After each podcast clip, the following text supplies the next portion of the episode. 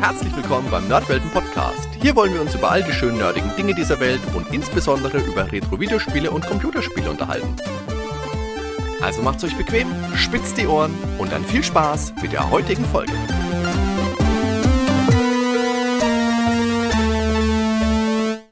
Hallo liebe Zuhörer und willkommen zur Episode 50 des Nerdwelt Podcasts. Ja, für so einen Meilenstein haben wir heute auch eine besondere Episode für euch vorbereitet. Denn 2020 ist es endlich soweit. Ein neuer Masters of the Universe Kinofilm soll veröffentlicht werden. Viele Kinder der 80er und im Besonderen natürlich Jungs geraten sofort in Schwärmen, wenn sie den Namen schon hören, denn damals dominierten diese Spielfiguren die Kinderzimmer. Da wir hier beim Nerdwelten Podcast als Kinder der 80er mit dem Franchise auch groß geworden sind und es ganz viele Teilaspekte bietet, haben wir für dieses spannende Thema für unsere 50. Episode auch was ganz Besonderes parat. Ich werde euch durch die verschiedenen Bereiche führen. Wir sprechen über die Entstehung, die Spielfiguren, die Serie, den Film, die Hörspiele, die Videospiele. Und um das Ganze aufzupeppen, werde ich im Laufe der Episode Unterstützung von Ben, von Dan und dem lieben Markus von Hörspielsachen.de erhalten. Worum geht es bei den Masters?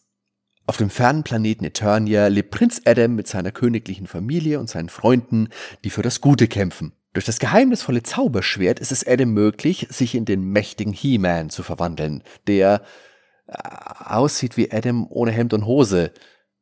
Ja, Clark Kent hat wenigstens eine Brille auf.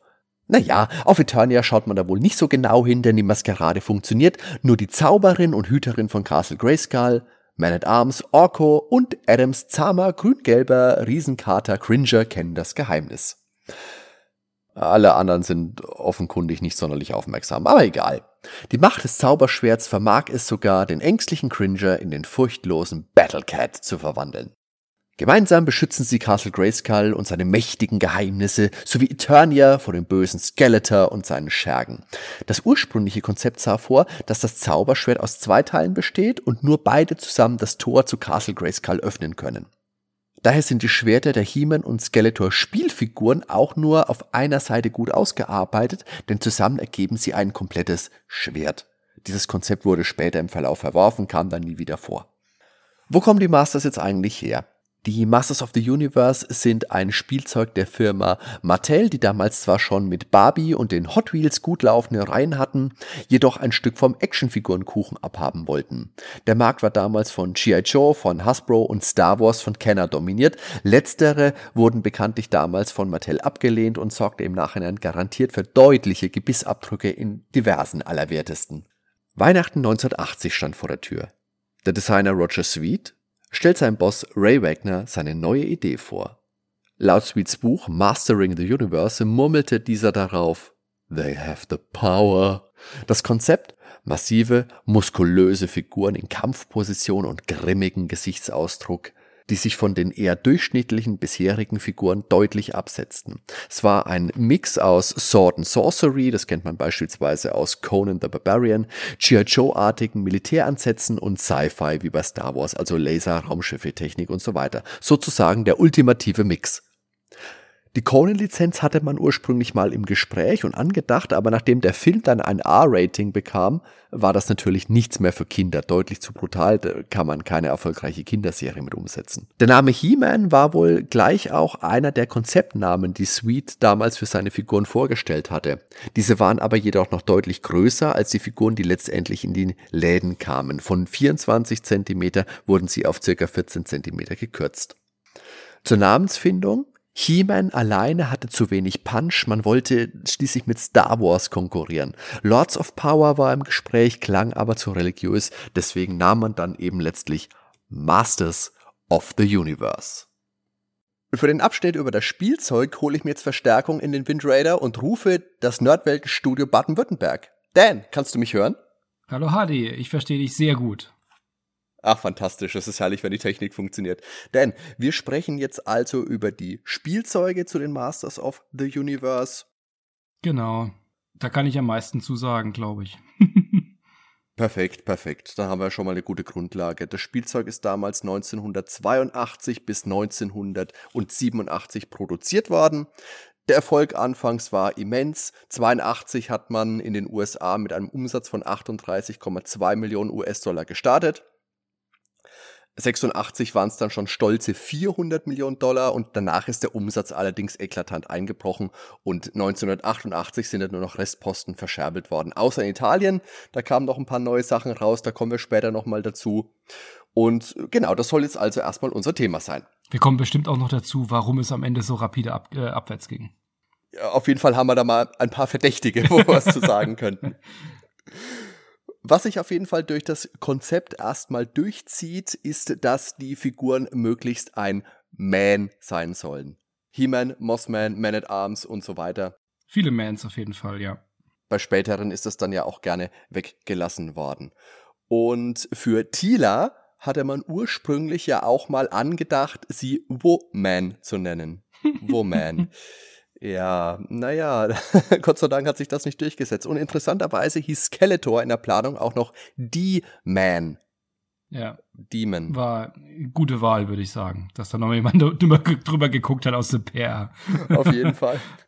Also es ist auf jeden Fall ganz ikonisches, ganz tolles Spielzeug gewesen. Die Figuren alle in Kampfposition, die Oberkörper waren drehbar mit so einem Federeffekt, damit sie auch gut zuhauen konnten. Sie haben massig Waffenzubehör gehabt, Schwerter, Äxte, Keulen, Schusswaffen, Bögen.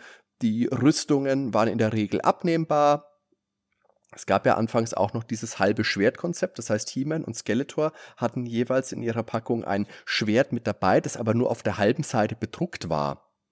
Und wenn man zwei Schwerter zusammengedrückt hat, hat man das komplette Zauberschwert gehabt und damit konnte man eben auch das Spielset Castle Grayskull aufschließen. Hat mich persönlich damals irritiert, weil ich kannte diese Erläuterung damals nicht. Ja, vor allen Dingen, warum kann Skeletor in Castle Grayskull rein? Naja, er hat halt nur die eine Hälfte weil er halt der, der Bösewicht ist, der Gegenspieler. Und das war so der, der Aufhänger wahrscheinlich für das Spielzeug. Der soll mal schön auf seinem, auf seinem Snake Mountain bleiben. Wobei Snake Mountain ja fast, also ich finde Snake Mountain ja eh cooler als Castle Grayskull. Ich weiß gar nicht, warum man, abgesehen davon, dass da natürlich die ultimative Macht innewohnt, überhaupt hin will. Wenn man doch Snake Mountain hat. Die ganzen Sachen von den Bösen sind irgendwie cooler. Weiß auch nicht. Also zumindest mal so, so die Gebäude und alles, was es gibt. Aber dann lass uns doch einfach mal ein bisschen so über das Spielzeug reden, ein bisschen über die unterschiedlichen, es ist ja in Wellen gekommen, diese, diese Toyline, 82 damals beginnend, ein bisschen was rauspicken, ein bisschen was dazu sagen. Ich würde sagen, wir fangen direkt mal am Anfang an. Das ist eben sowas immer die beste Wahl, denke ich. Viele Figuren haben da ja noch gleiche Körperformen benutzt mit unterschiedlichen Köpfen, also vornehmlich einen für gut. Die hatten diese klassischen Stiefel und hatten links eine Scheldenhand, habe ich es immer mal genannt, also mhm. also eine offene Handfläche, mit der man halt gut dem Skeletor ins Gesicht patschen konnte. Und rechts dann hatten Gut und Böse, aber gleich hatten sie eine Faust, mit der man entweder zuhauen konnte oder ein Accessoire reinstecken konnte. Vor allen Dingen waren ähm, die ganzen männlichen Figuren massivst muskulös. Und, oh, ja. und hatten wir sich auch für echte Krieger, die sich schützen müssen, gehört auch so gut wie nichts an.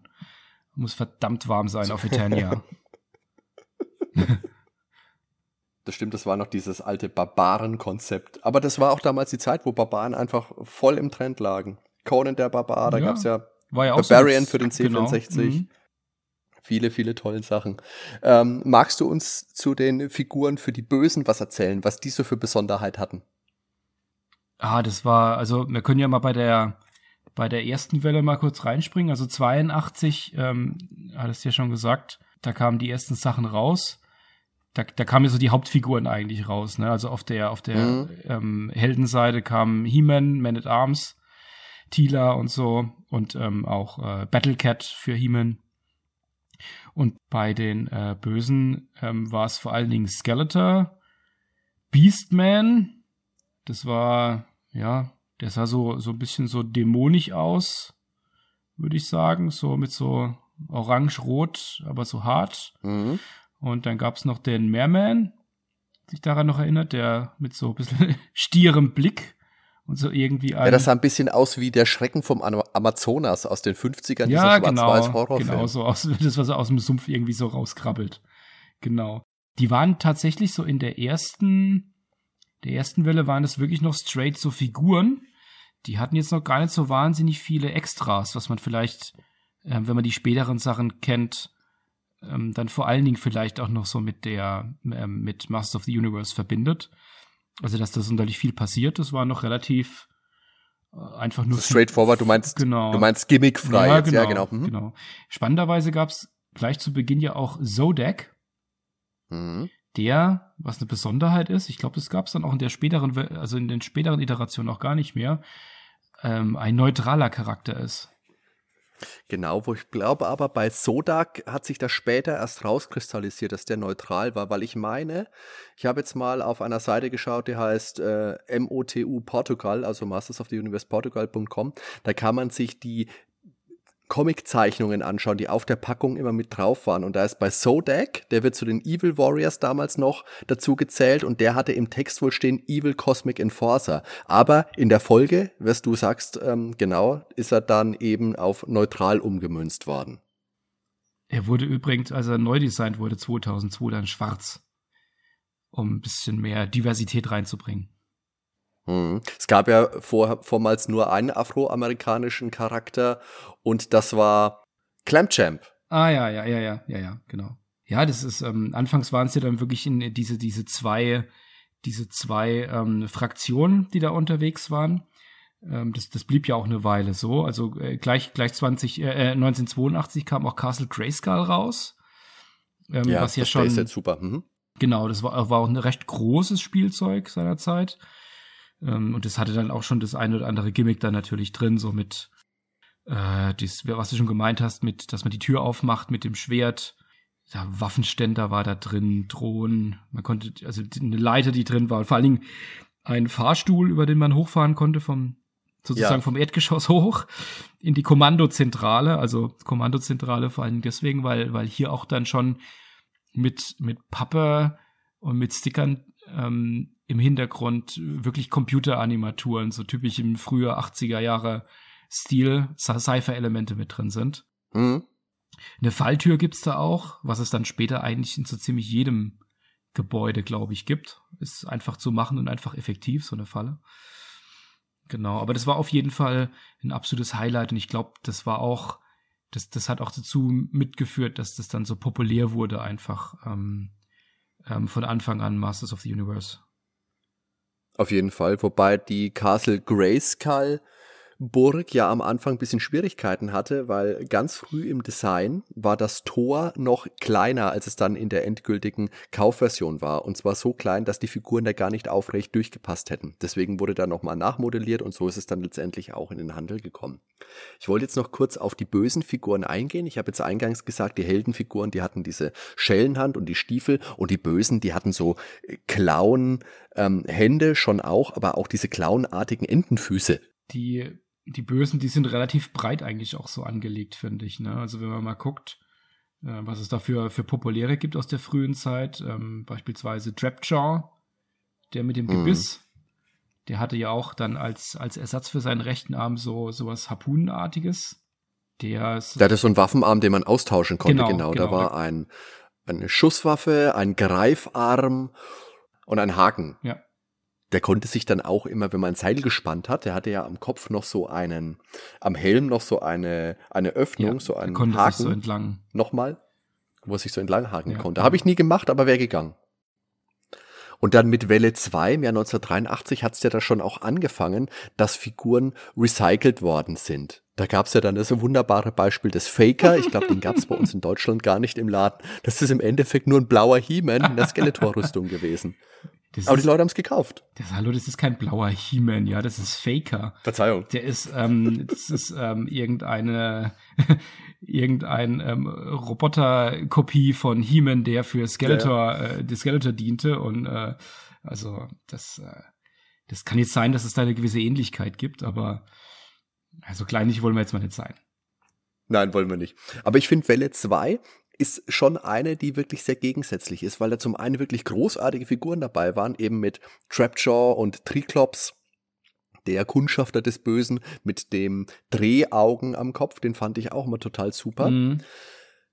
Many Faces war auch eine super Figur. Ja, aber fand ich, fand Konzept ich, gehabt genau, genau, fand ich aber zumindest ein bisschen aufwendiger und auch ein bisschen cooler als, als Tree Aufwendig auf jeden Fall. Ja aber dafür auch mit wohl die langweiligste und schlechteste und aus dem Rahmen fallendste Figur mit Ram Man.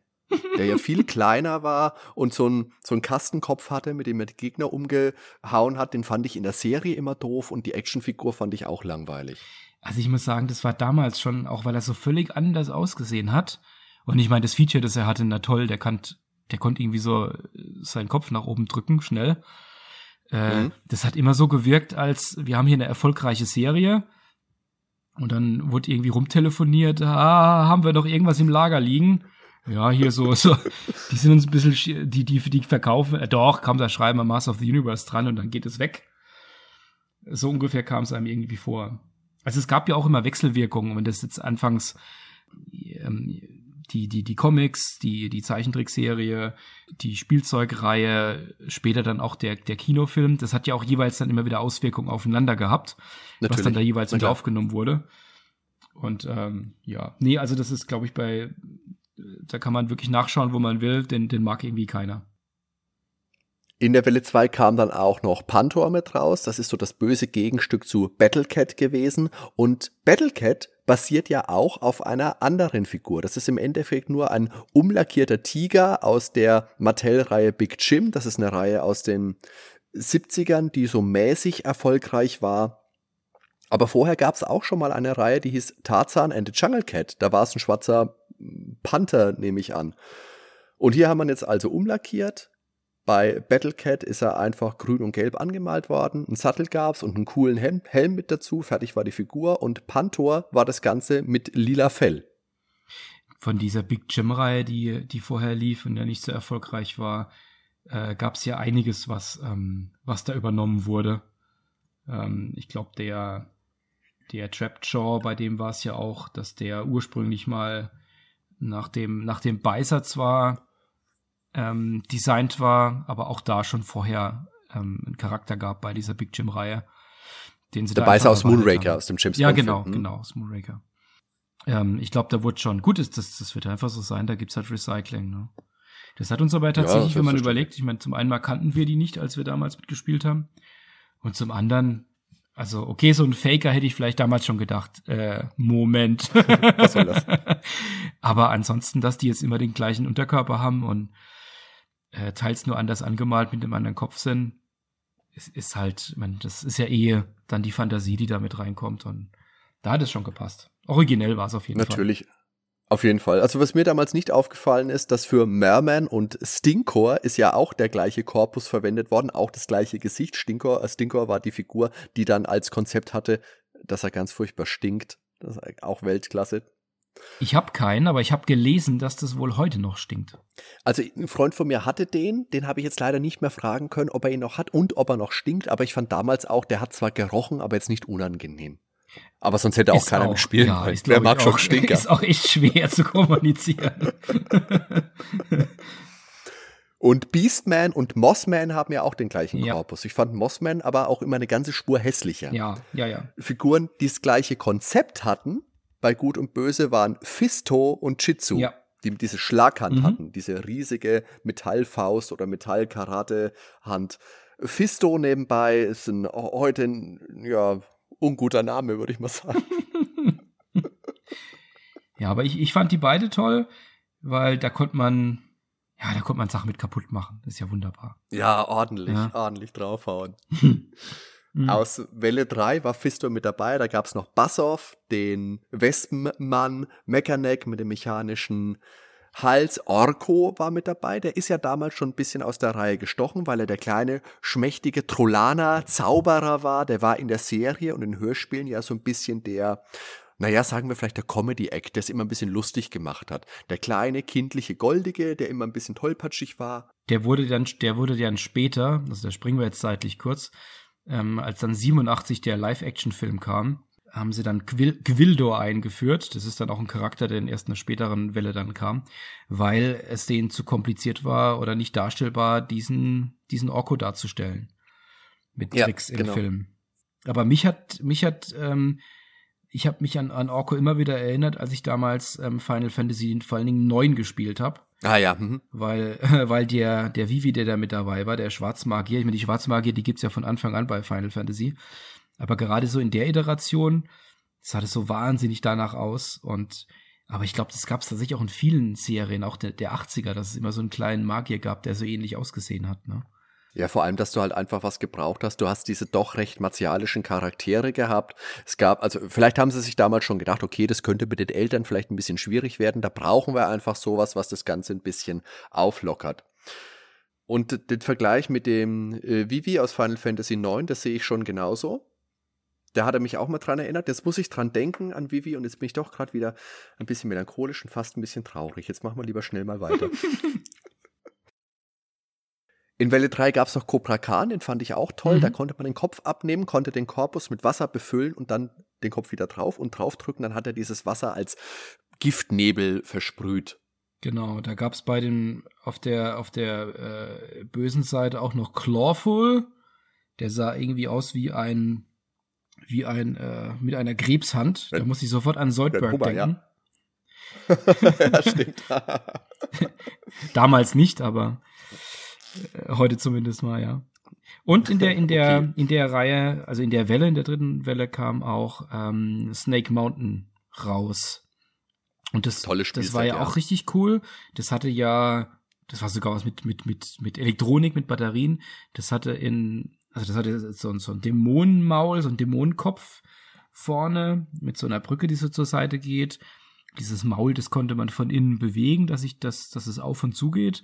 Oben haben noch so, hat noch so, so eine Schlange rausgeguckt, in die konnte man, die konnte man nach hinten drehen und reinsprechen und dann kam so mit Hall dann die Stimme wieder raus, so ein Mikrofon mhm. mit, mit, ähm, mit einem kleinen Lautsprecher drin. Ja. Äh, auch schön designt fand ich damals. Also böse natürlich, ganz böse. Und äh, in der Reihe gab es auch schon, schon die ersten, ich meine, He-Man war halt verkauft, hat schon jeder gehabt. Dann mussten wir natürlich noch ein paar weitere He-Mans machen. Und in, in der Welle 3 kam der Battle Armor He-Man mit dazu. Der hatte so ein bisschen ja. das Konzept, wie man es vielleicht auch, also ich habe damals ganz viele Matchbox-Autos auch gehabt. Da gab es auch so, so Autos, wenn man da von der Seite reingefahren ist, dann gab es da so ein Schadensmodell. Wenn man einmal dagegen gefahren ist, dann saß, dann hat es äh, so quasi so sich gedreht an der Stelle und dann sah es eben aus, als wären Schrammen drin. Wenn man nochmal dagegen gefahren ist, war es noch kaputter. Und es war da genauso quasi auf dem, auf dem Brustkorb, wenn man da dagegen geschlagen hat, dann hat sich das innen so gedreht und hat immer eine andere Darstellung gebracht, wie kaputt der, der äh, Brustkorb ist von, von He-Man, also der, die Rüstung. Das stimmt. Das gleiche gab es dann auch mit Skeletor. Und ich fand das ganz tolle Figuren damals. Ich fand den Skeletor vielleicht einen Ticken cooler, weil ich die Farbgebung bei ihm schöner fand ja, auf der Rüstung, ja. auf dem Brustpanzer. War wirklich cool, ja. Hier gab es dann jetzt auch ähm, eine, ganze, eine ganze Reihe an neuen ähm, Fahrzeugen. Ähm, auf der Evil-Seite gab es Roton. Den hatte ich, glaube ich, damals so ein rundes schwarzes Teil, das man sich reinsetzen konnte. Mhm. Wenn es gefahren ist, dann sind außenrum so rote Sägeblätter. Messer, Sägeblätter, genau, so gekreist. Genau, das, das, das, das hat mich dann auch vom Konzept her später dann an, an Mask erinnert, da gab es so ähnliche Sachen. Also hier kamen so diese, ja, diese Fahrzeugsachen so mit dazu stärker, ne? Genau, und 85 ging es dann in die, in die vierte Welle und da kam dann eine neue Fraktion dazu, die Evil Horde. Und die waren dann mal, also wenn einem die, die Evil Warriors um Skeletor noch nicht böse genug waren und noch nicht hässlich und noch nicht monstermäßig genug, für den gab es dann die Horde. Die waren dann auch eher, keine Ahnung, das hat dann eher an, so vom generellen Outfit hat man sich dann teilweise an, an die Morlocks oder sowas vielleicht erinnert. Ja. Der Anführer war. Bei Crystal auf jeden genau, Fall, genau. Ja. Der Anführer war jetzt eher auch so ein Knochengesicht mit. So, ja, Hordak war eher so der Nosferatu, ja, genau, genau. immer so der Vampirtyp. Stimmt, ja, mit so Fledermäusen auch ähm, mhm. an sich dran. Hat er auch eher mit weniger Gimmicks begonnen, außer mit, und das ist einer der, der coolsten meines Erachtens, ist Modulok. Der ist auch von der Horde und das ist so ein sechsbeiniges Insekten-Menschen-Viech, äh, mit zwei. Das war super beschrieben. Insekten, Menschen, Viech. Ja, so, mit so stand es damals auch auf der Rückpackung. Ja, wahrscheinlich. Insekten, Menschen, Viech. Hier steht Evil Beast of a Thousand Bodies. Das, das klingt okay. schon fast nach Lovecraft. Ja so. Das klingt schon fast nach Lovecraft, ja. ähm, und der konnte halt auch diverse Körperteile irgendwie austauschen ähm, und sah halt ganz böse aus. Wobei das ja ein Konzept ist, das sie später in der Welle 5 dann mit Multibot ja auch nochmal mehr oder minder übernommen haben. Ja, ja, das kam wahrscheinlich gut an. Kann ich mir vorstellen, ja. Genau, hier kam dann, also da kam dann auch tatsächlich Mossman. Äh, Stinkor wurde hier eingeführt. Ähm, Too Bad ist noch ein ganz, ganz interessanter. Der ist auch super, ja. Ähm, der konnte sich ja selber hauen. Also es war eine Figur, da waren quasi zwei Figuren ineinander verschmolzen und hatte zwei Köpfe, aber nur zwei Arme, zwei Beine und man konnte mit den Fäusten von der einen Seite immer in den anderen Kopf rüberhauen. Das war witzig. Ja, die, ich glaube, die, die mochten sich einfach nicht. Habe ich auf jeden Fall immer so gespielt, ja. Ähm, was ich hier besonders cool fand, war jetzt dann auch das ähm, quasi die äh, das HQ von von der Evil Horde, die Fright Zone. Das war ein bisschen kleiner, habe ich das in Erinnerung, aber das war vom vom Design her schön schön horrormäßig so aufgemacht und ähm, hatte auch einige Features so mit drin. Also da auch mit mit den ganzen Fallen ähm, mit, mit äh, der Bodenplatte, die, also auch so eine Falltür, die so runterfällt. Und äh, der, der, der Baum obendrauf, der, mit dem konnte man dann so die Figuren ja, genau. gefangen nehmen. Und mhm. ähm, von hinten konnte man auch noch so ein Monster irgendwie steuern, so wenn man, wenn man seine Hand irgendwie reinsteckt, wie so ein, wie so ein Kasper. Wie so eine Handpuppe, mhm. genau, ja. Hm. Das war so eine Art Drache, die hatte ich damals, die gab es einzeln auch zu kaufen. Das war so ein Plastikhandschuh, wie gesagt, in Drachenform und vorne war das Maul, damit konnte man dann ja halt Monster spielen. War auch ziemlich cool und witzig. Hm? Ja. Also die habe ich sehr gemocht. Ich weiß tatsächlich, also bei mir verschwimmt das tatsächlich so in der Erinnerung, was jetzt ich hatte oder ein, ein guter Freund von mir damals.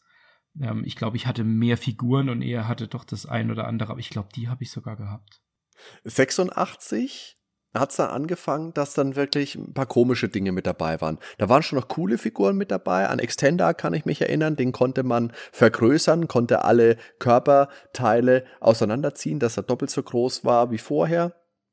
Aber dann gab's auch Rio Blast, das war der, der Space Cowboy mit Schnauzbart auch wieder. 80er. Dann gab's die Steinkrieger, Rockon, Stone Snoutspout, den Elefanten Feuerwehrmann, der ist ja tatsächlich eternischer Feuerwehrmann, der auch Wasser spritzen konnte, ähnlich wie Cobra mhm. Khan.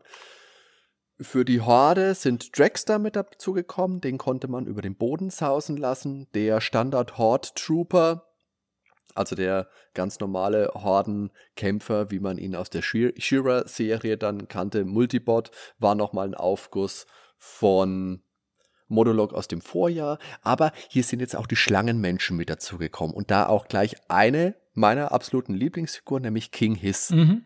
Der Anführer mhm. der Schlangenmenschen. Der hatte dieses coole Feature, dass sein Körper eigentlich eine Schlange war, also ein Schlangenmonster, das aber durch einen Aufsatz verdeckt war. Das heißt, er sah aus wie eine ganz normale Figur, aber du konntest dann die Arme und den Brustpanzer und das Gesicht abklappen und dann war er das super Ungeheuer. Ja, das war, das war tatsächlich sehr cool. Das, das gab es auch so vorher nicht in der Reihe. Ähm, auch spannend in der, was man da sieht, also nicht nur wurde da jetzt, ähm, wurden die Snake Men hier eingeführt als, als vierte Fraktion und für die Horde kam einiges Neues hinzu. Und ganz besonders viel kam auch für die ähm, Fraktion jetzt ähm, rund um Heeman ähm, hinzu. Ähm, aber, aber kaum bedacht in, in dieser Welle waren die, die Evil Warriors. Da war da war ja. so ein bisschen gefühlt die Luft raus, dass man gesagt hat, da gab es jetzt noch ein, ein, ein Fluggefährt, das dann noch mit dazu kam. Aber ansonsten hat man die dann ausgelassen. Der Fright Fighter. Genau, der Fright Fighter. Moment, war das ein Fluggerät? Ja. Das war doch das, genau, ja. Ja, ja, genau. Aber tatsächlich äh, ist man dann hier schon langsam, also ich weiß nicht, wie es dir geht, da kommt man dann schon so langsam in den Bereich, das waren dann die Sachen, da wurde es dann schon ein bisschen beliebiger. Ja, das sehe ich schon auch so. Und vor allem dann in Welle 6 aus dem Jahr 1987, dann ist es wirklich nur noch konfus geworden und das war dann wohl auch der Grund für den Abstieg. Das war natürlich das Jahr, in dem der Kinofilm rausgekommen ist, deswegen gab es jetzt hier auch wieder Figuren zum Kinofilm. Blade, der Schwertkämpfer, ist mit dabei. Gwildor, hast du vorhin schon erwähnt, ist mit dabei, der im Endeffekt ausschaut wie Yoda. Dann Ninja ist mit dabei, 87 natürlich auch das Jahr von Last Ninja. Ninjas generell waren groß im Kommen oder waren schon voll da. Das war aber eine ganz coole Figur, auch wenn sie recht generisch war. So ein Ninja gab es ja überall. Bei G.I. Joe gab es Ninja, hier gab es jetzt eben auch einen. Scareglow war der Geist von Skeletor, Ja. wurde auf jeden Fall in den Comics angepriesen. Ein Skelett, das im Dunkeln geleuchtet Ja, hat, fand ich auch eine sowas- coole ja, Figur. Sowas war immer cool. Also man weiß zwar noch nicht, ähm, ob es Krebs auslöst, wenn man älter ist, aber weiß nicht, was da damals, nicht. was da damals verbaut wurde. Aber sowas war natürlich immer sehr cool. Und gerade bei Skeletor hat das natürlich perfekt gepasst. So mit äh, generell schon so dieses Knochen, Knochengerippe und dann noch so mit böse und Nacht und dunkel und wenn es dann noch leuchtet. ja. Das war natürlich super. Bei, ich habe mir relativ viele Notizen gemacht ähm, für die einzelnen Wellen, um mal so ein bisschen so einen Überblick zu bekommen. Aber bei Welle 6, da habe ich nur drei Buchstaben stehen, WTF. Wassertomatenfrikassee? Äh, richtig, ja. Ähm, Ah, gut, okay. aber wenn man, wenn man das auf dem richtigen Winkel anguckt, dann sieht man da Essen. Das ist, äh, ich, ich hätte, ich hätte mehr zu Abend essen sollen. Also darf ich vielleicht mal die positiven Sachen hervorheben und du darfst die Welle 6 darunter machen. Machen wir es doch mal so. Also mit King Randor und der Sorceress sind die auf jeden Fall zwei sehr, sehr wichtige Figuren für die Serie, für die Reihe generell noch mit dabei. Auf, den Schlangenmenschen auf der Schlangenmenschenseite haben wir Snakeface, der Gorgon, Medusa, wie man ihn nennen möchte. Der konnte Schlangen aus seinem Gesicht, aus seinem Brustpanzer hervorplatzen lassen. Ninja habe ich gesagt, Scareglow fand ich ganz cool. Die Figuren zu der Filmserie, oh, naja, Sorod hatte ich, den fand ich ganz nett noch. Der konnte Funken sprühen lassen aus seinem Maul.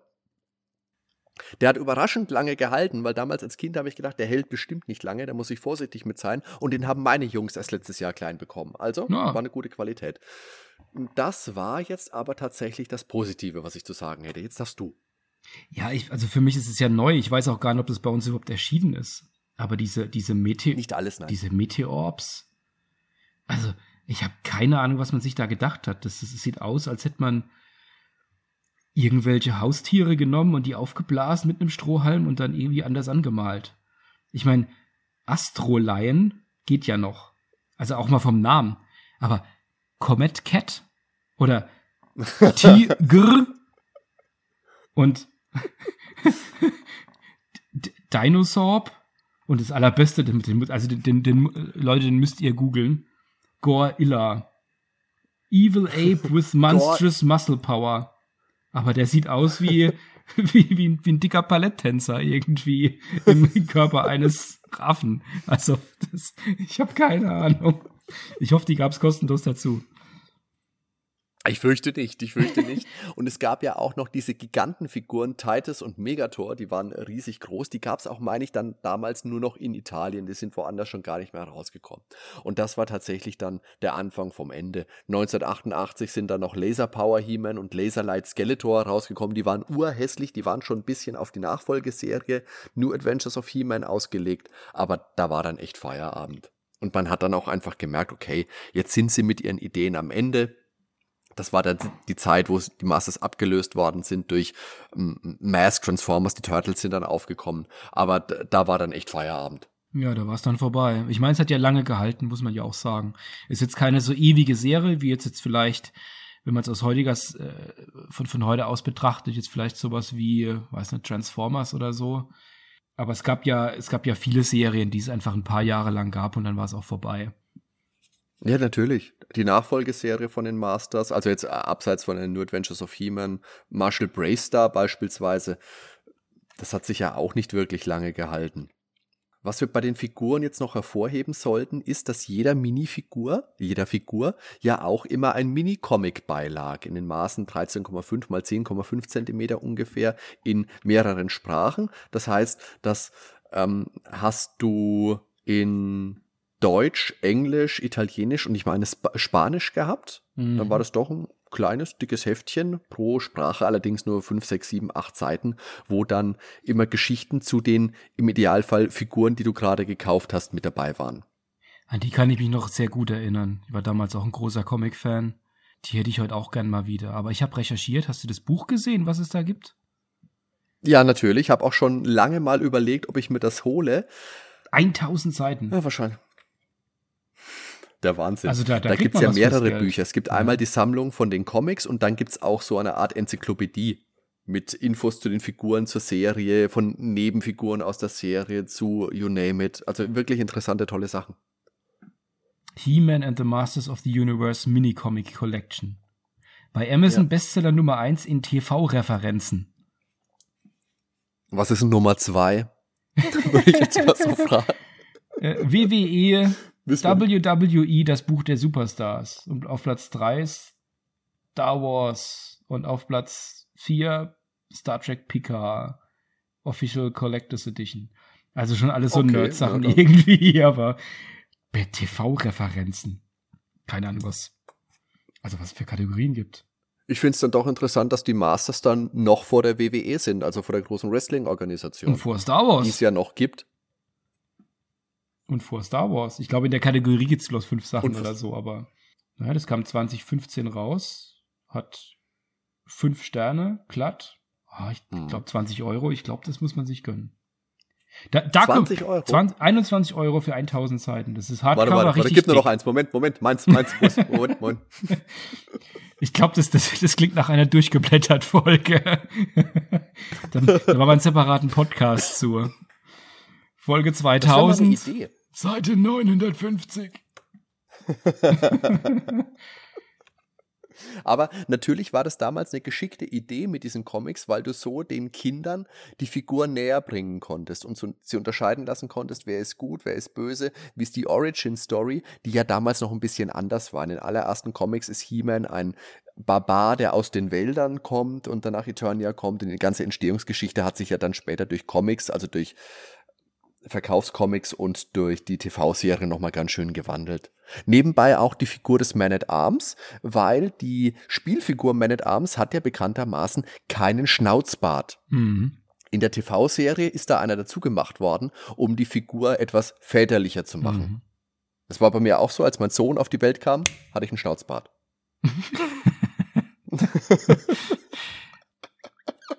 Das ist ja tatsächlich sowieso, finde ich, sowas, wenn man, also gerade so als Kind, wenn man mit den Figuren spielt oder wenn man die Figuren bekommt, man hat da ja, wenn man jetzt nicht die, also die, die, die Narration dazu hat, hat man ja jetzt keine, keine Unterscheidung so richtig zwischen den Haupt- und Nebenfiguren. Also ich kann mich jetzt für, ja. für, für mich nicht so sehr dran erinnern, dass ich jetzt eine Figur, die eher so eine Randerscheinung vielleicht in der Handlung war, dann mit der weniger gespielt habe oder anders gespielt habe. Aber tatsächlich gab es dann natürlich, wie es in jeder, jeder Geschichte gibt, dann auch äh, äh, Beziehungen zueinander und, ähm, und Kerngruppen. Und ähm, das wurde dann auch komplett mit abgebildet. Was es ja auch noch gab, da sind wir jetzt kurz drüber gesprungen, da wollte ich dich mal fragen. Das war in, äh, ich glaube in Welle 5 gab es doch Eternia. Ja. Das war riesig. Eternia war riesig, ist auch heute, glaube ich, mit das am meisten gesuchte und ein richtig teures Set. Das war damals in dem Minicomic, in dem äh, Ninja und Scareglow eingeführt worden sind mit dabei. Ich fand das aber damals auch schon langweilig und doof im Vergleich zu den anderen. Ich fand das echt uninteressant. Das hat so was sehr Märchenhaftes irgendwie. Naja, das sind so, so drei Türme, außenrum geht so eine Art ähm, Monorail-Bahn. Genau, besteht im Endeffekt aus diesen drei Türmen. Ich fand das von der Farbgebung auch immer irgendwie ein bisschen komisch. Also von diesen ganzen großen Playsets fand ich das uninspirierteste, das langweiligste. Ich fand halt die Unterscheidung eigentlich ja so ein bisschen bei den, bei den drei, also den, bei den drei ersten Fraktionen, also die Snake Man kam auch noch mit dazu, ähm, so in dieses Barbaren, Ritter, Sci-Fi Magie gemischt. Das, das, das, das hat ja einfach schon super gepasst für die, für die Helden. Und dann dieses rein böse und vielleicht auch nur mit so, mit so Grusel-Horror-Elementen dann bei der Horde und bei Skeletor. Das war schon irgendwie was Konsistentes. Da hat für mich auch so dieses, ja, das hat für mich irgendwie auch nicht so richtig dann dazu gepasst. Aber mhm. hatte ich auch nicht. Ich weiß gar nicht, gab es das hierzulande? Ich bilde mir ein, ich habe das mal gesehen als Junge, das kann ich jetzt aber auch nicht mhm. mehr beschwören. Liebe Zuhörer, da dürft ihr uns gerne nochmal ergänzen. Auch zur folgenden nächsten Frage zu unseren Lieblingsfiguren. Das wollen wir von euch natürlich auch in den Kommentaren nochmal lesen. Was sind eure Lieblingsfiguren, Playsets, Fahrzeuge vielleicht auch und warum? Denn, jetzt bist du aber erstmal dran. Was ist denn deine Lieblingsfigur? Oder deine Lieblingsfigurin? Schwierig. Also ich, ich tatsächlich war ich immer so ein Gimmick-Fan ich habe dann später auch viel mit, äh, bin auch irgendwann auf Mask dann gewechselt, weil es da einfach so schöne äh, ähm, Transformers-mäßige Gimmicks gab. ich glaube, ich fand tatsächlich diese, diese Battle Armor Sachen klasse, sowohl den Skeletor als auch den He-Man. Und mir hat aber auch äh, Trapjaw fand ich sehr cool. Und ansonsten aber tatsächlich eher, also von den Snake Man, wie hießen der noch mit, den, mit dem Saugnapf? Das ist Leech, aber der ist von der Horde. Ah, Horde, ja, genau, genau, genau. Also ich, ich habe so eine gewisse Fable für die Horde ansonsten gehabt. Jetzt keinen keinen einzelnen mhm. Favoriten, aber ähm, die fand ich sehr cool. Aber ich glaube, das liegt auch daran, dass ich von denen damals so wenig hatte. Ich glaube, äh, in der Erinnerung hätte ich die gerne mehr gehabt. die hatten ja dann auch diesen ganz komischen Moskitor mit dem Moskitokopf. Ja. Sehr äh, schräg. Also meine Lieblingsfiguren sind King Hiss auf jeden Fall, Snakeface fand ich cool, Triclops fand ich super, Trapjaw, Hordak, Skeletor natürlich und jetzt, wo ich drüber nachdenke, fällt mir auf, dass das alles Bösewichte sind. Die Battle Armor Sachen fand ich auch cool. Bei uns hieß der Battle Armor He-Man ja übrigens Zauberrüstung He-Man. Jesus. Das wusste ich nicht mehr. Zauberrüstung gewesen sein. Ja, ich habe ja noch ein altes Masters of the Universe Magazin. Mhm. Die lagen früher in Spielzeugläden aus. Es war so im Endeffekt ein, ein Katalog, was es denn so alles gibt. Da stand ein bisschen Abenteuer mit dabei, was sie so erleben können. Und da ist eben Zauberrüstung He-Man und Weißt du, wie der Skeletor hieß, der den Drachen auf dem Rücken hat? Ich weiß jetzt gerade gar nicht, wie der im Englischen heißt. Im wie der im Deutschen hieß? Ja, ja, wie er im Deutschen hieß, kann ich die, möchte ich gleich von dir wissen. Jetzt möchte er. Rücken, mit dem Drachen auf dem Rücken. Hilf mir mal kurz. Ähm, der Dragon Blaster Skeletor. Das ist der Skeletor, der hat einen Rüstungs, eine Rüstung an, mit Ketten an den Armen und hinten drauf ist ein kleiner Drache, der auf Knopfdruck ah, Wasser gespritzt hat. Den kenne ich. Den haben wir gar nicht erwähnt. Wo war denn der drin? Der war in der, der 1985 war der mit dabei. Mit dem habe ich gespielt.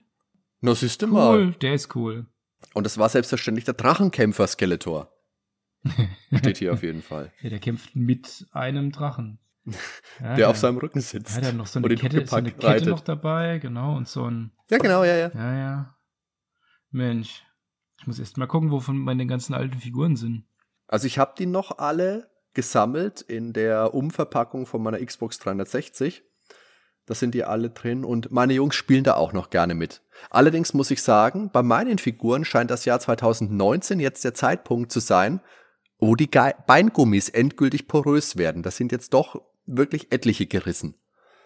Ja gut, nach der, nach der Zeit. Man muss schon sagen, äh, es hat dann doch ziemlich lange gehalten. Ja, auf jeden Fall, aber trotzdem ist es schade, weil wie gesagt, auch meine Jungs finden die Figuren super, spielen gerne mit damit, spielen gerne damit. Guter Freund von mir hat vor ein paar Jahren Mattel mal angeschrieben, wie das ausschaut, weil bei seinen Figuren gehen jetzt die Beingummis kaputt, ob die jetzt mal ausgetauscht werden. Das ist jetzt hm, drei, vier Jahre her. Mhm. Sie haben es nicht gemacht, übrigens. Mhm. Gab es irgendwie eine Antwort?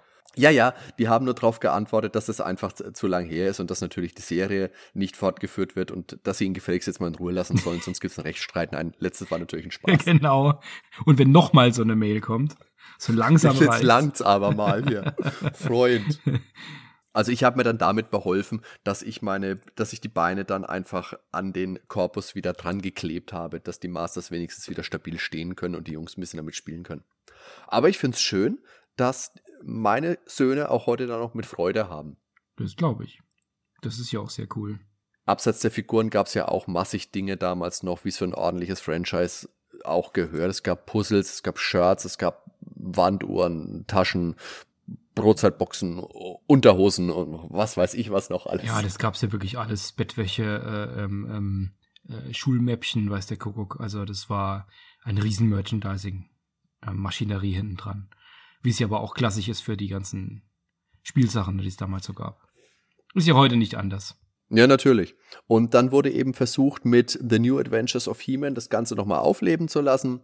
Die Figuren sind dann wesentlich schmaler gewesen, eher so ein bisschen Richtung G.I. Joe, würde ich fast sagen, mehr Sci-Fi-Setting. Ein guter Freund von mir hatte da auch einige. Die fand ich aber nicht gut. Hatte ich keinen Spaß mit und die sind auch sehr schnell dann wieder aus den Läden verschwunden. Ja, die wollten sich da halt, glaube ich, dann auch schon anpassen. So dieses äh, Muskelberge war dann, war dann, dann irgendwann auch mal ein bisschen out, ne? Ja, natürlich. Das war, glaube ich, auch dann die Zeit, wo dann irgendwann diese ganzen Steroid-Sachen damals im Wrestling aufgekommen sind. Da war das dann eh verpönt. Da haben dann Leute wie Hulk Hogan ja Masse an Muskelbergen plötzlich wieder verloren gehabt. Und da war das bei den Figuren aber natürlich auch so. Die Zeit für muskelbepackte, kraftstrotzende Barbaren war einfach vorbei. Mhm. Und Die alten Masters of the Universe Figuren findet man heutzutage natürlich nicht mehr im Laden höchstens mal auf Online-Plattformen oder auf Flohmärkten. Da muss man auch mal gucken, wie die Qualität so ist. Es gab immer mal wieder Neuauflagen für Adult Collectors, heißt es ja so schön, also für Sammler. Zum Beispiel die sehr detaillierte Masters of the Universe Classics Reihe. Die sind halt nicht sonderlich günstig, aber sehr toll anzuschauen. Mhm. Ich hoffe jetzt ja, wo ein neuer Film oder eine neue Serie angekündigt ist, dass es vielleicht auch wieder coole neue Figuren gibt, die damals zur 2000er Serie, die fand ich nicht schön. Da waren zwar eigentlich alle klassischen Figuren wieder mit dabei, aber in einem Design, das mir nicht zugesagt hat. Ich habe bei der Serie habe ich wirklich die Hoffnung, dass das was Gutes wird. Aber hoffentlich werde ich nicht enttäuscht. Mit der, mit der, mit der Vorfreude ist das ja immer so eine Sache. Ja, das ist natürlich wahr, aber es sind jetzt einfach im Augenblick, wo wir dieses Gespräch jetzt aufzeichnen, gibt es ja noch nicht viele Infos. Und im Endeffekt wissen wir nur, es kommt überhaupt was Neues und darüber freut man sich einfach. Genau. Zum Abschluss möchte ich jetzt noch den Sonderpreis für den besten Namen vergeben und der geht an Man E Faces. Ich muss sagen, Evil Lynn ist aber auch relativ eng dran. Das ist äh, auch gut, ja, ist auch gut. Wobei, also äh, ich sag nur Gorilla, ja, den wollen wir mal nicht vergessen. ja gut, aber den kannte ich bis vor einer halben Stunde ja. auch nicht. Ich habe ihn schon heute Mittag kennengelernt, aber ja, nee, den kannte ich von damals auch nicht tatsächlich.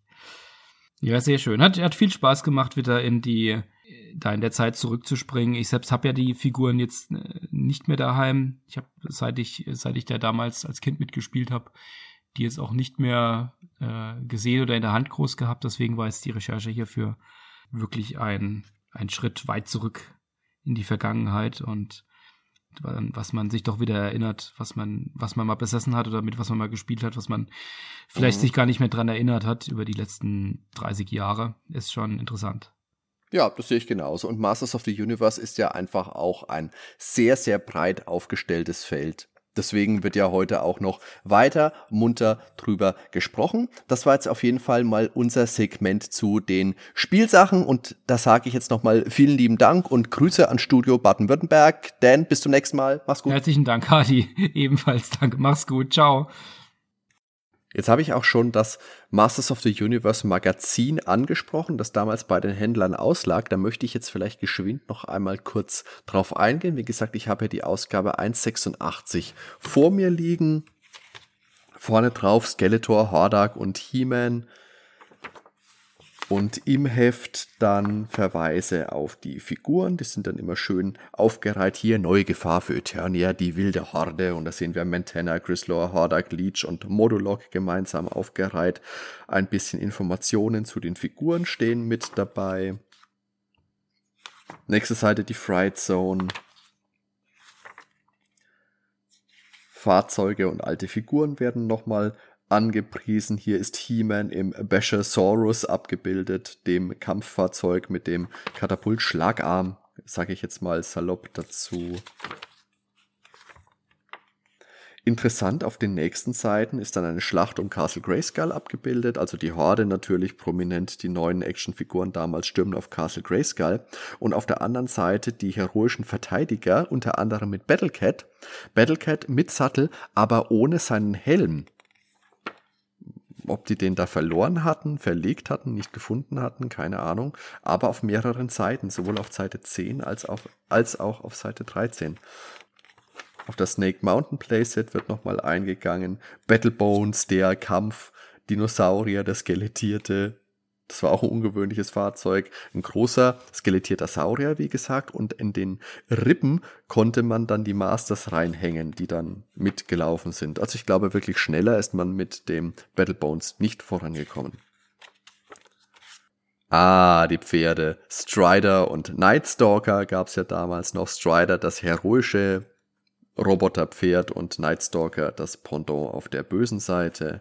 Der Landshark, Spider, die Monsterspinne, Drachenkämpfer, Skeletor und Zauberrüstung He-Man, das habe ich gerade in der Episode schon mit dem Dan erwähnt. Auch interessant, Es gab ja früher auch Doppelpacks von Masters of the Universe. Ähm, eine Packung mit zwei Figuren, He-Man und Skeletor. Oben drüber steig ein in die Welt der Giganten He-Man und Skeletor und die fantastische Geschichte von Eternia auf Europa-Kassette, Klammer auf 45 Minuten, Klammer zu, zum günstigen Kombipreis. Und dabei ist eine Kassette und zwar Sternenstaub, zumindest hier im Heft. Ich hatte damals eine andere Kassette. Aber da gehe ich später nochmal drauf ein. Über die Hörspielsachen werden wir später ja auch noch einiges hören. So viel also zu diesem Heft. Oh, auf der Rückseite tolle Gewinne, großes Masters Gewinnspiel.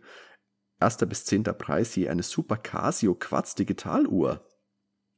Wow, wann ist denn da das Einsendeschluss? Der 30.04.86. Äh, nee, das schaffe ich nicht mehr. Okay, dann lasse ich das bleiben.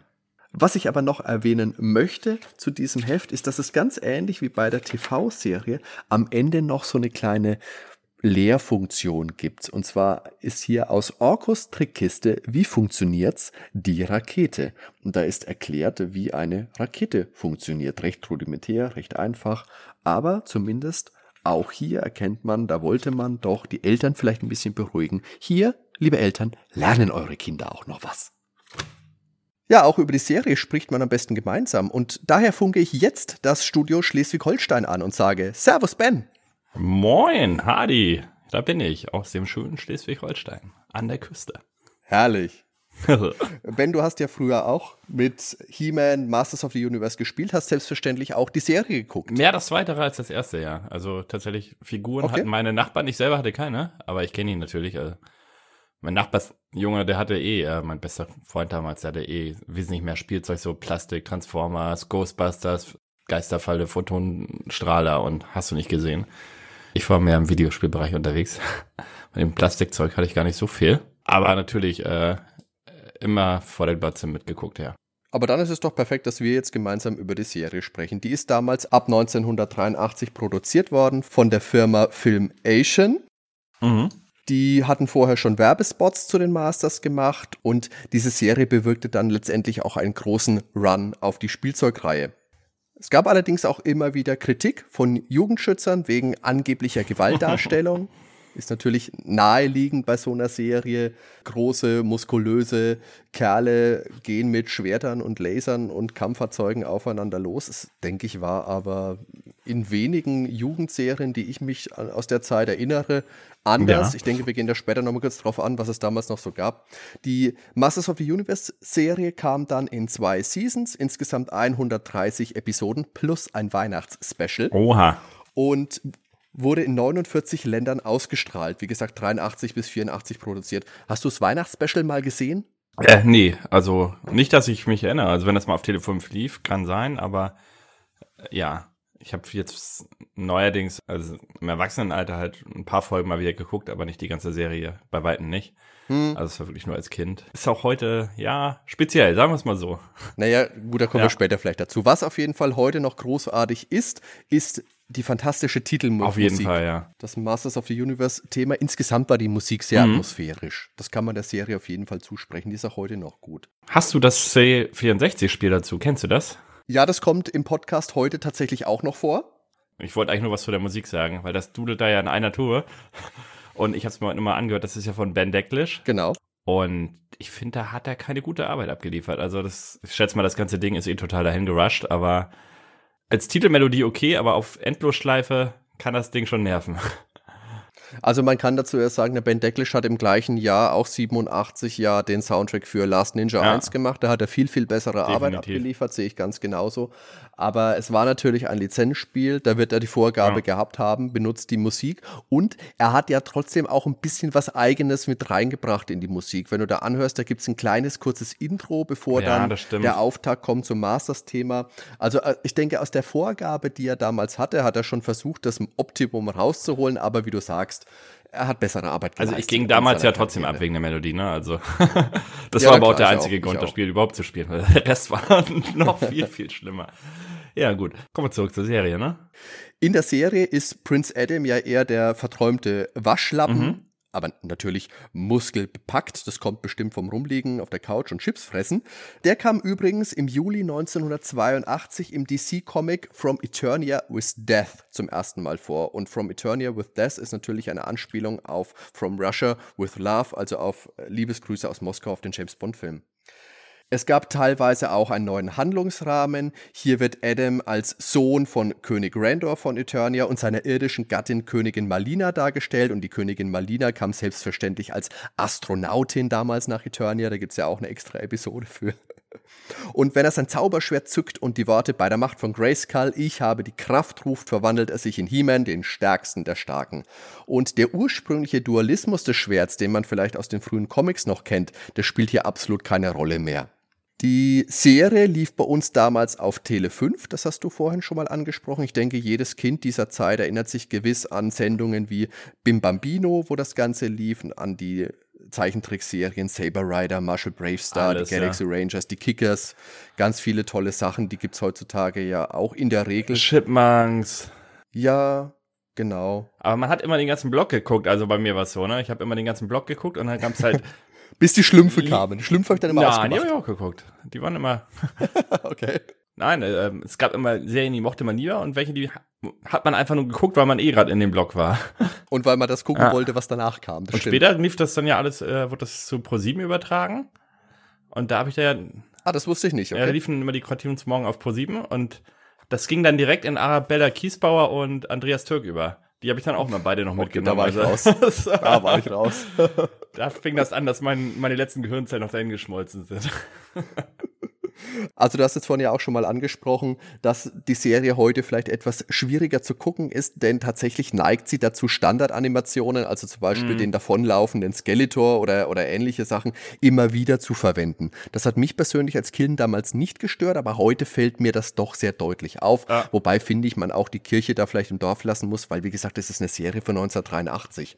Aber auf der anderen Seite, in den genannten Bim Bambino Beispiel gab es dann eben auch Serien, die vielleicht ein bisschen aufwendig waren. Allen voran natürlich Saber ja. Rider oder ähnliche japanische, sagen wir mal, Anime-Serien. Damals wusste man ja nicht, dass das ein Anime mhm. ist, aber natürlich ist das so. Und das war einfach ganz anders produziert. Auf jeden Fall, ja. Aber ich muss sagen, inhaltlich ähm, sind beide Serien heutzutage schwierig anzugucken. Also die Folgen sind einfach extrem flach, also von der Storyline man merkt halt schon, dass beide Serien irgendwie auf Kinder zugeschnitten sind. Sowohl Saber Rider als auch He-Man, ne? Also von, von okay. den einzelnen mhm. Stories. Ich kann das so nebenbei mal laufen lassen, wenn ich, keine Ahnung, bei Bügeln oder was auch immer. okay. Aber dass ich mich da wirklich hinsetze und Saber Rider wirklich jeden Abend gucken könnte, wie eine Serie von heute, die man irgendwie, ja, wo die Stories halt richtig geil sind. Ähm, ja, aber ich denke, wie gesagt, da muss man auch sich wieder Erinnerung rufen, okay, es ist eine Kinderserie Eben. und als Kind warst du einfach hin und das weg stimmt. davon. Und wir haben das alles nachgespielt und das Genau. Und die Musik ist immer noch super, also sowohl He-Man als auch Saber Rider. Aber Saber Rider sieht natürlich wesentlich hübscher heute aus. Ja, das finde ich auch. Was damals bei He-Man auf jeden Fall immer vorkam, wir hatten Action, wir hatten Laser, wir hatten Schwerte, wir hatten Kampffahrzeuge. Dennoch finde ich zumindest, war die mhm. Serie nicht brutal, was ihr ja oft vorgeworfen ja. wurde damals. Das mit dem Schönheitsideal der dicken Muskeln, das ist schon ein ganz anderer Punkt. Das ist aber, finde ich, deckungsgleich mit dem Frauenbild, das Barbie, die ja auch aus dem Hause Mattel kommt. Aber das ist heute nicht Punkt dieser Episode. Das ist vielleicht eher mal ein Thema für eine ganz eigene Podcast-Folge. Ja. Wir schwenken jetzt mal zu einem etwas positiveren Aspekt über und zwar zu dem Lehransatz, der dann am Ende jeder Folge nochmal drangehängt wurde. Da kam dann nochmal ein Charakter, manchmal He-Man, manchmal Man at Arms oder Orko oder Tila oder was auch immer. Die haben dann direkt durch die vierte Wand zum Zuschauer, zum Kind gesprochen und haben dann halt gesagt, okay, heute habe ich das und das gelernt, der und der hat sich so verhalten. Oder was ich mir damals immer gemerkt habe, das war eine Folge, wo ich glaube, es war He-Man, äh, äh, mir beigebracht hat, wenn du eine Kiste hochhebst, hebst, dann gehst du in die Knie und hältst den Rücken gerade. Da denke ich heute noch hoch, wenn ich irgend, äh, dran, wenn ich was äh, hochhebe. Ja. Ich glaube, die Folge habe ich tatsächlich auch mal gesehen, irgendwie vor einem halben Jahr nochmal oder so, weil irgendwie kommt mir das bekannt vor. Aber ich fand, das äh, war das Argument. Also, wenn die Eltern irgendwas gesagt haben, guck, was guckst du da diesen Schwachsinn an? Konntest du mal sagen, nee, am Ende habe ich noch was gelernt. Da lerne ich auch was. ja, das, das war echt cool. Das war ein Alleinstellungsmerkmal von He-Man definitiv, weil das hatten die anderen Serien, soweit ich weiß, nicht. Genau, ich meine bei Marshall Bravestar, also bei der Nachfolgeserie von He-Man und She-Ra, auch von Filmation, äh, gab es das ja, denke meine ich auch. Ah, okay. Bin ich mir gerade ein, mich zu erinnern. Ach, Bravestar Bin ich nicht ganz hundertprozentig sicher. Derselben äh, Firma? Ja, okay. ja. Ich weiß ja. nur, diese andere Ghostbusters-Serie, die war ja auch von denen, ne? Genau.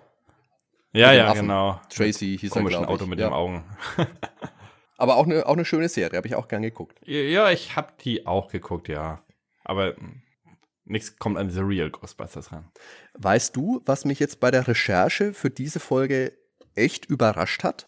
Sag mal. Für die Serie Masters of the Universe Mhm. gab es nur vier deutsche Synchronsprecher, die sich alle Rollen geteilt haben. Oh, okay. Also ich nenne jetzt mal die Sprecher und ein paar von ihnen gesprochenen Charaktere dazu. Und wenn man so drüber nachdenkt, denkt man sich wirklich, oh je, das ist ja wirklich die gleiche Stimme. Ist mir früher nie aufgefallen. Die Synchronfirma war die Synchron Hamburg GmbH unter Regie von Michael Grimm. Mhm. Und soweit ich mich erinnere, gab es aber auch frühe VHS-Versionen mit anderen Sprechern. Da hatte ein Freund von mir ein paar Kassetten zu Hause. Ich beziehe mich jetzt aber auf die verbreitetere Version, also auf die, die damals auch auf Tele 5 lief und die man heute auch auf DVD bekommt. Jo. Und zwar haben wir da einmal den Helgo Liebig als He-Man und Adam natürlich, aber auch als Raman, Triclops, Whiplash, bestimmt noch ganz viele andere Rollen. Michael Grimm, also der Regisseur, als König Randor, als Beastman, als Merman, als Battlecat und da finde ich gleich, da habe ich gleich die Stimme im Kopf. Das kann ich mir gleich wieder vorstellen. Denke mir, ja, Tatsache. Der Herbert Tennigkeit als Bassoff, Fisto, Man at Arms und Skeletor. Und auch witzig, weil natürlich, wenn du vier Leute hast, die alle synchronisieren, dann brauchst du auch eine Frau, Ja. die dann alle Frauen synchronisiert. Und das war eben die Monika Barth. Die hat dann natürlich die Tila, die Evelyn, die Sorceress, aber auch den Orko gesprochen. Ach, Orko ist weiblich. Guck mal einer an. Nein, vielleicht ist Orko, Orko ja auch geschlechtslos. Es gibt allerdings Episoden, in denen Orko sich verliebt, also eine Freundin hat, die gaukelt ihm dann aber, ich meine, immer nur was vor. So sind sie. Da gab, so sind sie, die Trollanerinnen. Die Serie hatte viele weibliche Fans, daher hat man sich entschieden, 1985 dann ein Spin-off zu bringen, und zwar She-Ra, Princess of Power. Natürlich mit der lange verschollenen Zwillingsschwester von He-Man, die damals vom bösen Hordak nach der Geburt entführt wurde und worüber nie mehr ein Mensch gesprochen hat. Übrigens auch sehr geile Intro-Musik. Ja, das stimmt. Auch sehr, sehr gut. Ähm, ägyptisch Ra ist ja natürlich der Sonnengott, deswegen war da ein bisschen die Anspielung She-Ra, die weibliche Göttin, die Gottheit, die kraftvolle Kriegerin. Zunächst gab es ja das Geheimnis des Zauberschwerts, also quasi eine Pilotfolge zur Nachfolgeserie, also beziehungsweise nicht eine Pilotfolge, sondern ein Zusammenschnitt der ersten fünf Episoden. Und die ist damals auch in den deutschen Kinos gelaufen. Und ich konnte mich jetzt bei der Recherche erinnern, da war ich damals sogar im Kino Cool. Mit meinem Opa. Und ich kann mich erinnern, mein Opa saß drin und hat sich gedacht, meine Fresse, wo bin ich hier gelandet? Aber er hat sich nichts anmerken lassen. Ja, 1987 sank dann die Popularität der Masters, die Transformers waren angesagt, der Turtles Cartoon ist im gleichen Jahr gestartet. Also hat man sich gedacht, machen wir mal einen Kinofilm mit Dolph Lundgren. Das war seine dritte Rolle nach Rocky IV und James Bond. Eine sehr junge Courtney Cox ist auch mit dabei, sowie natürlich Frank Langella als Skeletor. Und ich finde, der macht seine Sache echt gut. Und dass Skeletor am Ende zum funkelnden Super Saiyajin mutiert, ist ja auch nicht seine Schuld, sondern die des Drehbuchs. Wie so oft, ne? Wie so oft. Der Film startete bei uns am 17. Dezember 87 in den Kinos, also eine Woche vor Weihnachten. Skeletor hat da die Macht in Eternia an sich gerissen. He-Man, Man at Arms und Tila fliehen mit ihrem neuen Verbündeten, dem Riesen Yoda, äh, Entschuldigung, äh, Gwildor natürlich, und seinem magischen Synthesizer-Schlüssel durch Raum und Zeit auf eine exotische und fremdartige Welt. Die Erde zur damaligen Jetztzeit. Naja, so konnte man wenigstens an der Kulisse sparen. der Film war kein Erfolg, hat bei 22 Millionen Dollar Produktionskosten weltweit nur 17 Millionen Dollar eingespielt. Und das lag gewiss daran, dass man dem Quellmaterial einfach nicht gerecht wurde. Die Figuren im Film nicht der Vorstellung der Fans entsprachen. Ich sage jetzt nur Beastman, und viele, viele ikonische Figuren wie Orko oder Battlecat aufgrund der damaligen Technik auch überhaupt nicht erst vorgekommen sind. Ich selbst war als kleiner Steppke damals echt enttäuscht über diesen Murks. Heutzutage gilt der Fan ja bei vielen als echter Kultfilm, der eben wegen seiner Fehler so viel Spaß macht. Aber ich weiß, dass ich den Film damals sogar mit meinen Eltern geguckt habe, also das, als das erste Mal im Free TV lief, also im Kino mhm. nicht. Aber da haben alle mitgeguckt, das weiß ich noch. Und wie war euer Eindruck? Aber wie unser Fazit war, ich weiß es ehrlich gesagt nicht mehr, ob es so äh, okay. vernichtend war wie deins. Also vielleicht war ich auch noch ein bisschen wohlwollender mit meinem Fazit als Kind. Also ich muss sagen, ich finde, für mich ist das kein Kultfilm. Ich finde den nach wie vor einfach echt misslungen. Ich war damals aber einfach zu enttäuscht, weil ich ein riesen Masters-Fan war und mich drauf gefreut hatte. Ich habe den natürlich auch nicht im Kino gesehen, dafür war ich zu klein. Aber ich meine, den hat meine Mutter damals auch auf VHS aus der Videothek ausgeliehen. Aber für dich war ja auch Mario Bros. kein Kultfilm, also. Den habe ich allerdings auch seit Jahren nicht mehr gesehen. Den habe ich damals gesehen, als er fast aktuell war, als er, als er okay. in der Videothek rauskam fand ihn entsetzlich und dann habe ich ihn, meine ich, auch nicht mehr gesehen. Das ist aber tatsächlich was, was ich mir und sei es nur für den Podcast nochmal angucken möchte. Sehr gut. Ich weiß nicht, der hatte seine Szenen. Zum Beispiel, wenn die immer Gumba gesagt haben und an so einer Gehirnverblödungsmaschine angeschlossen waren. Das haben mein Bruder und ich öfter nachgemacht, die Stelle, das weiß ich noch. Gumba. Gumba, ja, my lord. Naja, ja, genau. ganz am Ende, ganz am Ende des Masters-Films wird ja noch ein Ende für ein mögliches Sequel geteasert. Ähm, da taucht Skeletor dann wieder auf und ruft irgendwas von wegen, ich lebe noch oder ich bin noch da oder keine Ahnung. Aber dazu oder ähm, einem eben angedachten Reboot ist es ja über die Jahre nicht gekommen. Aber eben jetzt 2020 soll ja der neue Masters-Film endlich dann ins Kino kommen. Mhm. Man hat dann versucht, die schwächelnde, abgeklungene Reihe nochmal fortzusetzen mit The New Adventures of He-Man. Die lief 1990 bis 91. Da flieht Skeletor in die Zukunft, He-Man natürlich hinterher. Es gibt einen völlig neuen Look, das ist mehr Richtung Anime. Die Figuren sind schlanker, also mehr in die Richtung der Figuren, von denen man sich ja mal ursprünglich hat abheben wollen. He-Man hat hier einen schicken modischen Pferdeschwanz. Es ist mehr Fokus auf Science Fiction. Wie gesagt, die neue Toyline gab es dazu. Ich fand allerdings, die Serie unterscheidet sich nicht großartig von anderen Cartoon-Science-Fiction-Serien der damaligen Zeit und ging deshalb auch recht schnell unter. Ah, sieht aus wie Captain Planet. Ja, sag ich so. ja eben. Es hat sich einfach nicht wirklich abgehoben. Und wenn du Captain Planet, äh, wenn du He-Man blau anmalst und einen Pferdeschwanz wegnimmst, dann schaut der Captain Planet tatsächlich nicht unähnlich zumindest. Aber 2001 gab es ja dann die Masters of the Universe Reboot-Reihe. Also zum einen die Spielfiguren, aber eben auch eine ganz tolle Mhm. Ganz tolle neue und erzählerisch wirklich starke TV-Serie. Da gab es viele klasse Origin-Folgen, meinetwegen Skeletor, wie er aus Skeletor zu Skeletor wurde, oder Fisto, ganz, ganz tolle Sachen. Gleich die ersten beiden Folgen sind echt großartig. Ich habe die erste ja auf Englisch gesehen. Ja. Und ich fand die auch sehr geil muss ich sagen. Also ich habe ja. mir die ganze, ganze Serie vor einer Weile nochmal angeguckt. Die lief damals auf RTL 2, meine ich. Ich glaube, es waren auch zwei Staffeln. Ich bilde mir ein, die zweite würde, wurde dann gar nicht mehr ins Deutsche übersetzt. Da ah, mag ich mich gerade täuschen. Das dürfen mir die, der, der kundige Hörer darf mir das gerne nochmal verbessern. Ich habe aber die komplette Serie dann auf Englisch mal gesehen. Mhm. Es gab auch einige sinnvolle Änderungen. Beispielsweise ist Adam hier viel kleiner und schmächtiger als sein alter Ego He-Man. Es gab ganz viel Liebe zum Detail und Respekt vor der Vorlage und eben endlich auch die Schlangenmenschen. Und ganz, ganz tolle Episoden. Leider aber insgesamt nur 39. Mhm. Wirklich schade, denn ich finde, das ist eine echt, echt tolle Serie, die man sich als Fan unbedingt mal ansehen sollte. Und die Kämpfe, die sind ja mehr so ein bisschen in Richtung Dragon Ball, Dragon Ball Z, so, also ziemlich. Nicht so ausufernd, aber. Nein, aber äh, was die Animation angeht, ne, dass man äh, viel springt und ja, halt nicht diese starre Schwertkampf. Barbarian-mäßige, ja, ja, sondern es ist mehr, mehr Bewegung drin insgesamt, ja. das auf also jeden Fall. Ist klar. schon sehr vom Anime inspiriert, die Kämpfe. Die Spielfiguren, die es dazu gab, die fand ich damals allerdings nicht sonderlich ansprechend. Aber wie gesagt, wenn ihr die Möglichkeit habt, die Serie mal zu gucken, macht das auf jeden Fall, die ist klasse. Mhm. Seit einigen Jahren gibt es ja auch immer mal wieder neue Sammlerfiguren, die an den klassischen Spielfiguren angelehnt sind und die sich auch gut verkaufen. Und daran, denke ich, kann man auch sehen, dass die Masters immer noch einen gewissen Grad an Relevanz haben. Jetzt aktuell äh, gibt es ja eine neue Shira-Serie auf Netflix. Ja. Hast du die mal gesehen? Äh, ja, tatsächlich, zur Vorbereitung okay. auf den Podcast. Und ich bin äh, erschüttert über diesen Look. Also ich finde ihn ganz und gar fürchterlich. Ich, also ich könnte das nicht gucken. Also die Stimmen waren richtig geil auf Englisch, also als Hörspiel, alles wunderbar, aber Ich finde das ganz schlimm. Also, ich habe das Gefühl, die Leute können heute einfach nicht mehr zeichnen. Das geht aber bei allen Serien so.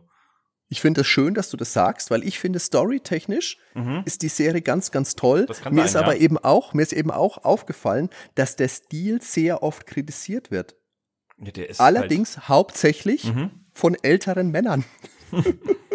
ich finde den Stil auch nicht schön. Das möchte ich jetzt nicht sagen damit. Aber ich kann mir auch eingestehen, dass ich nicht die anvisierte Zielgruppe bin und dass eben eine neue Generation von Kindern angesprochen werden soll. Und Kinderserien schauen in der Regel einfach so aus heute. Ich finde die jetzt auch nicht wirklich ansprechend, aber wie gesagt, ich kann mir da auch zugestehen, die wollen mich auch nicht wirklich ansprechen, die wollen mich nicht abholen. Und ich, von dem hm. Standpunkt, wenn man wirklich eine neue Generation an Shira hinführen will, finde ich das nicht verkehrt gemacht.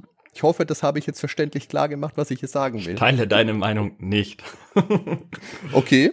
Ich habe als Kind auch die guten Zeichnungen genossen. Also in Anführungszeichen. Also ich muss jetzt aber sagen, ich habe ja als Kind gar kein She-Ra geguckt. Ich ja. Weil He-Man fand ich toll, aber She-Ra war eben, das war mir zu sehr auf, äh, ich möchte jetzt auch da niemandem zu nahe treten, aber das ging mir eben zu sehr in die Barbie-Ecke.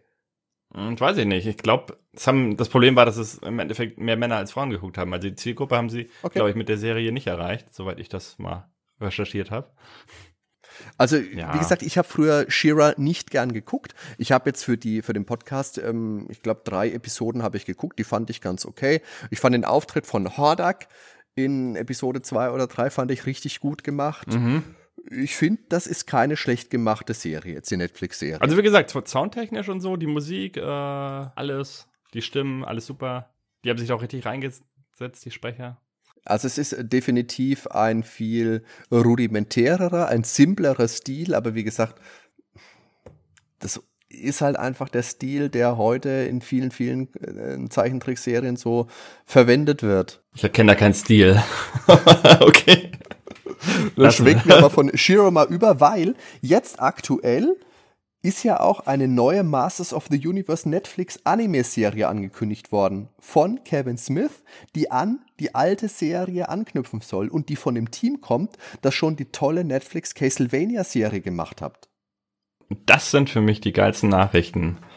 Also da freue ich mich richtig drauf. Also Castlevania habe ich auch, sagen, ja. beide Staffeln schon gesehen. Ja. Super Serie. Toll, ja. Und auch so geil gezeichnet. Ähm, also da kann eigentlich nichts Schlechtes bei rauskommen. Also wenn das dieselben Macher sind, also zumindest zeichentechnisch. Und vor allem die Castlevania-Serie ist ja eine, die sich an ein erwachsenes Publikum richtet.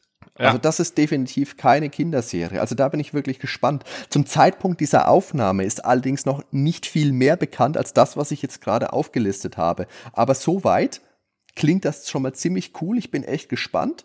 Ich bin großer Fan von den alten Kevin Smith-Filmen, besonders Mallrats, Chasing Amy, Dogma finde ich toll. Ich hoffe, sein neuer Jay und Silent Bob Reboot-Film wird toll. Er hat ja auch schon im Comic-Sektor gearbeitet, unter mhm. anderem Daredevil, Green Arrow und Batman. Das klingt soweit alles ganz toll. Man muss allerdings auch ganz ehrlich sagen, dass er in den letzten Jahren nicht mehr so viel Erfolg hatte und nicht mehr so viel, äh, so ein glückliches Händchen hatte mit seinen Projekten. Aber ich muss mm. sagen, ich bin gehypt. Ich freue mich drauf. Ich bin echt gespannt. Ja. Ben, hast du noch irgendwas, was du zur Serie, zum Film loswerden möchtest? Nee, wie gesagt, also die Serie fand ich schon ganz geil.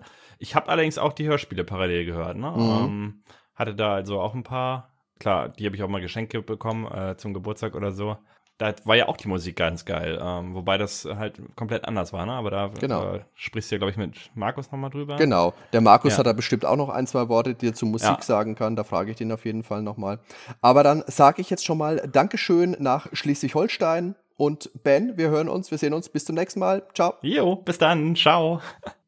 Okay, der nächste Teilaspekt der Masters of the Universe ist die vielgeliebte Hörspielreihe, die in den Jahren 1984 bis 1988 produziert wurde. Und auch hier habe ich mir selbstverständlich Verstärkung ins Boot geholt. Ich begrüße meinen lieben Freund Markus und rufe das Studio Niedersachsen. Markus, kannst du mich hören?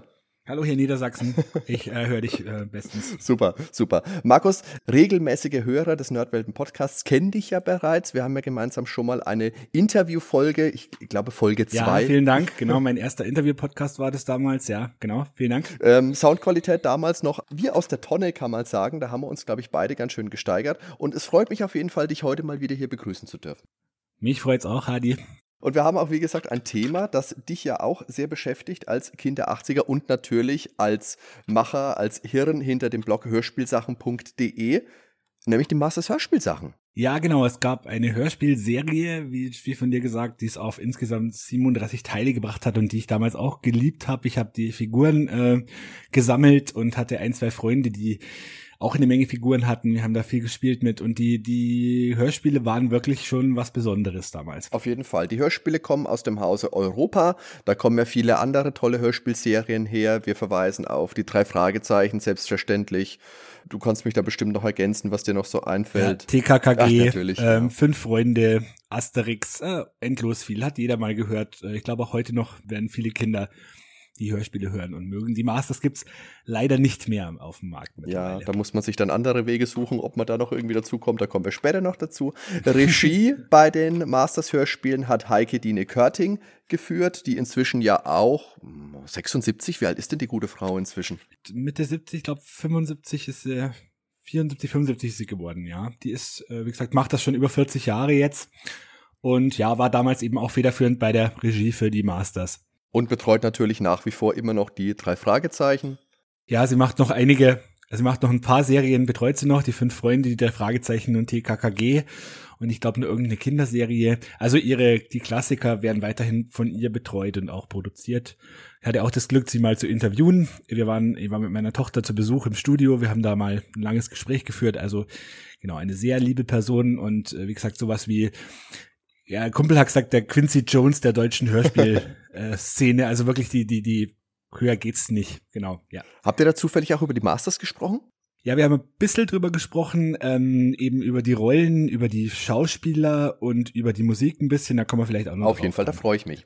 Also, die Masters Hörspielreihe ist eigens für den deutschen Markt damals produziert worden. Es gab komplett eigenständige Geschichten von H.G. Francis. Das ist der tolle englische Name. Tatsächlich heißt der Mann aber, du darfst mich gerne verbessern, wenn ich es nicht richtig ausspreche, Hans-Gerhard Franziskowski.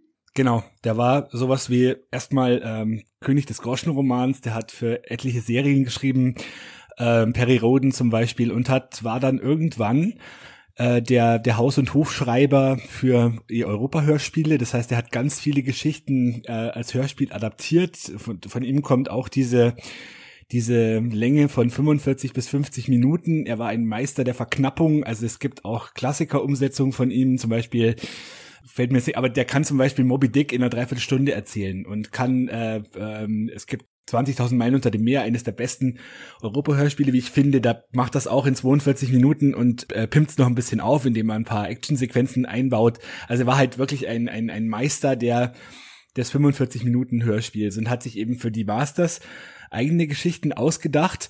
Ich habe das jetzt auch nochmal nachgelesen. Ich versuche das ein bisschen nachzuempfinden. Es gab in, in, äh, in den USA äh, bereits Comics und auch so eine Art Hörspielplatten, die man zu Comics dazu bekommen konnte und konnte dann die, die Handlungen der Comics nachspielen. Und dann ist irgendwann Heike Dine Körting im Anfang der 80er, als die bei uns rauskam, äh, wohl im Bekanntenkreis auf die, auf die Figuren gekommen und meinte, man könnte sich da mal um die Rechte bemühen. Hat es dann auch geschafft und dann hat man eben angefangen, eigene Geschichten sich auszudenken. Äh, die Legende gibt es, dass man dem HG Francis nur die Figuren vorgelegt hat und der sich dazu was überlegen konnte. Das weiß ich nicht, inwieweit das hundertprozentig stimmt. Und dann habe ich noch was gelesen, dass eben, es gab ja damals auch die Zeichentrickserie und eben Comics in Amerika und Comics, die auch den Figuren beilagen. Und dann hat sich nach ein paar Folgen, die der H.G. Francis sozusagen blind äh, geschrieben hat, doch diesem Comic-Kosmos dann angeglichen und hat teilweise auch Comics aus den Figuren oder Comics, äh, die in Deutschland dann auch erschienen waren, als teilweise Vorlage genommen. Was aber nicht ihn abgehalten hat, sich teilweise interessante Geschichten und Nebenplots gerade für Nebenfiguren zu über legen und auszudenken. Genau, und bei den Hörspielen sind ja manche Sachen auch total anders, als sie dann später in der Serie oder in den Comics dargestellt worden sind. Beispielsweise in den allerersten Folgen leben die Masters ja noch auf Castle Grayskull, also nicht in der Stadt Eternis, sondern im Schloss direkt. Und Tila wird öfters noch als die Herrscherin von Eternia bezeichnet. Genau, und dann irgendwann ist sie dann die Waffenmeisterin, glaube ich, heißt's. Die Chefin der Wachen. Genau. Und äh, auch die Geschichte, dass ähm, Soa und dieser Adler der Giganten, dass das, dass das dieselben sind, das ist in den ersten Hörspielfolgen auch nicht so. Prince Adam kommt, glaube ich, schon von Beginn an, diese, diese, diese Doppelung, dass Prince Adam quasi He-Man ist. Was mir gefallen hat, sind teilweise so kleine Episoden, die er eingebaut hat, indem er zum Beispiel die Vorgeschichte sich überlegt hat von Skeletor, etwa in der zweiten Folge gibt es da so eine Sequenz. Dann gibt es in der achten Folge eine wirklich bewegende und unheimliche, also für, muss immer überlegen, dass es für Kinder gedacht war. Da wird äh, Trapjaw erläutert, wie, ja, wie, ja. wie, wie Skeletor an Trapjaw gekommen ist und wie Trapjaw quasi verwundet wurde. Und das sind zwei Minuten, die einen als Achtjährigen schon ziemlich äh, äh, traumatisieren können. Also da gibt's noch ein paar so, also es gibt. Wir könnten es vielleicht kurz herleiten, das ist äh, Trapjaw, war damals, glaube ich, noch ein Farmer oder irgendwas. Also die, die Story ist, dass Trapjaw irgendwie, also ich glaube, da ist Orko, Orko träumt. Or äh, Orko, der Magier, äh, wird irgendwie ohnmächtig und träumt dann. Und dann träumt er die Geschichte von Trapjaw und äh, da geht's dann darum, dass der Trapjaw einem ein kleines Kind rettet, das von einem Panzer überfahren hm. wird. Und ähm, genau. also das Kind wird halt gerettet, aber Trapjaw wird wirklich äh, auch erwähnt, ihm wird der Kinnlade weggerissen und der rechte Arm. Und dann kommt Skeletor raus in seiner unnachahmlichen, bösartigen Art und Weise. Ja, okay, jetzt ich, den nehme ich jetzt und dem mache ich jetzt einen Kampfarm und dann werde ich ihn eine, eine eine Kinnlade aus Stahl machen. Und äh, das ist also für, das war eben für, für ich sag mal, für so eine Kinder-Hörspielserie sehr äh, ungewöhnlich und wie es ja insgesamt sehr martialisch war und sehr, es ging viel um Tod und Sterben und immer um Monster und ähm, das war schon außergewöhnlich, gerade für acht bis zehnjährige, sag ich mal, für die es ja gedacht war. Dann, ich habe hier ein paar Kassetten noch äh, vor mir liegen, die haben natürlich auch immer sehr tolle Cover gehabt, also schöne Zeichnungen, wo die Masters in Aktion drauf waren. Das ist oft ähm, Minicomics oder Katalogcovern beispielsweise nachempfunden. Ja, die Covergestaltung war, war sehr schön. Genau, von den Covern dann natürlich zur tollen Intro-Musik. Ähm, da wird in den Inlays darauf verwiesen, dass die Musik von Phil Moth stammen soll. Kannst du uns sagen, wer Phil ja, Moth wohl sein Europa will? und die Musik war ja immer so ein Thema. Ähm, Phil Moss war so ein, so ein Pseudonym, glaube ich. Und Bert Brack gab's noch für einerseits für Heike Dini Körting und für ihren Mann, Professor Beuermann, der auch Musiker war und äh, Musik komponiert hat.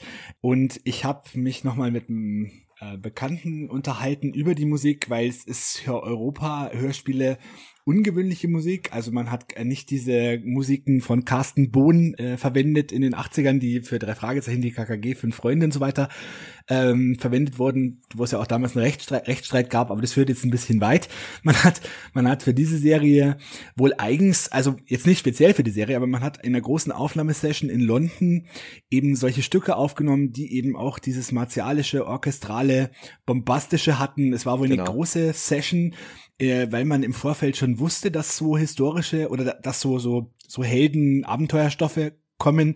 Man hört diese Stücke dann selten in so drei Fragezeichen und, und TKKG. Aber es gab zum Beispiel eine Asterix-Serie damals, die auch äh, großartig war, die ja auch jetzt in der Vergangenheit spielt, wo man viele so diese orchestralen Stücke verwendet hat und eben hauptsächlich verwendet dann, obwohl sie nicht dafür gedacht, obwohl sie nicht dafür jetzt extra komponiert wurden, aber ganz viele der Stücke hört man eigentlich nur bei den Masters. Unter anderem dieses, dieses wirklich äh, John Williams-mäßige äh, Einführungsstartstück Intro, ja, genau. Ja, das würde ich auch gerne einspielen, aber das ist leider ja. rechtmäßig ja. Äh, rechtens nicht erlaubt. Deswegen äh, kann man vielleicht mal auf YouTube gucken, ob man da irgendwas findet, aber das ist hörenswert. Das ist wirklich gut eingängig, das ist ganz tolle Musik. Finde ich persönlich fast besser, fast schöner als die Masters-Melodie der TV-Serie. Naja, vielleicht nicht ganz, aber genauso gut.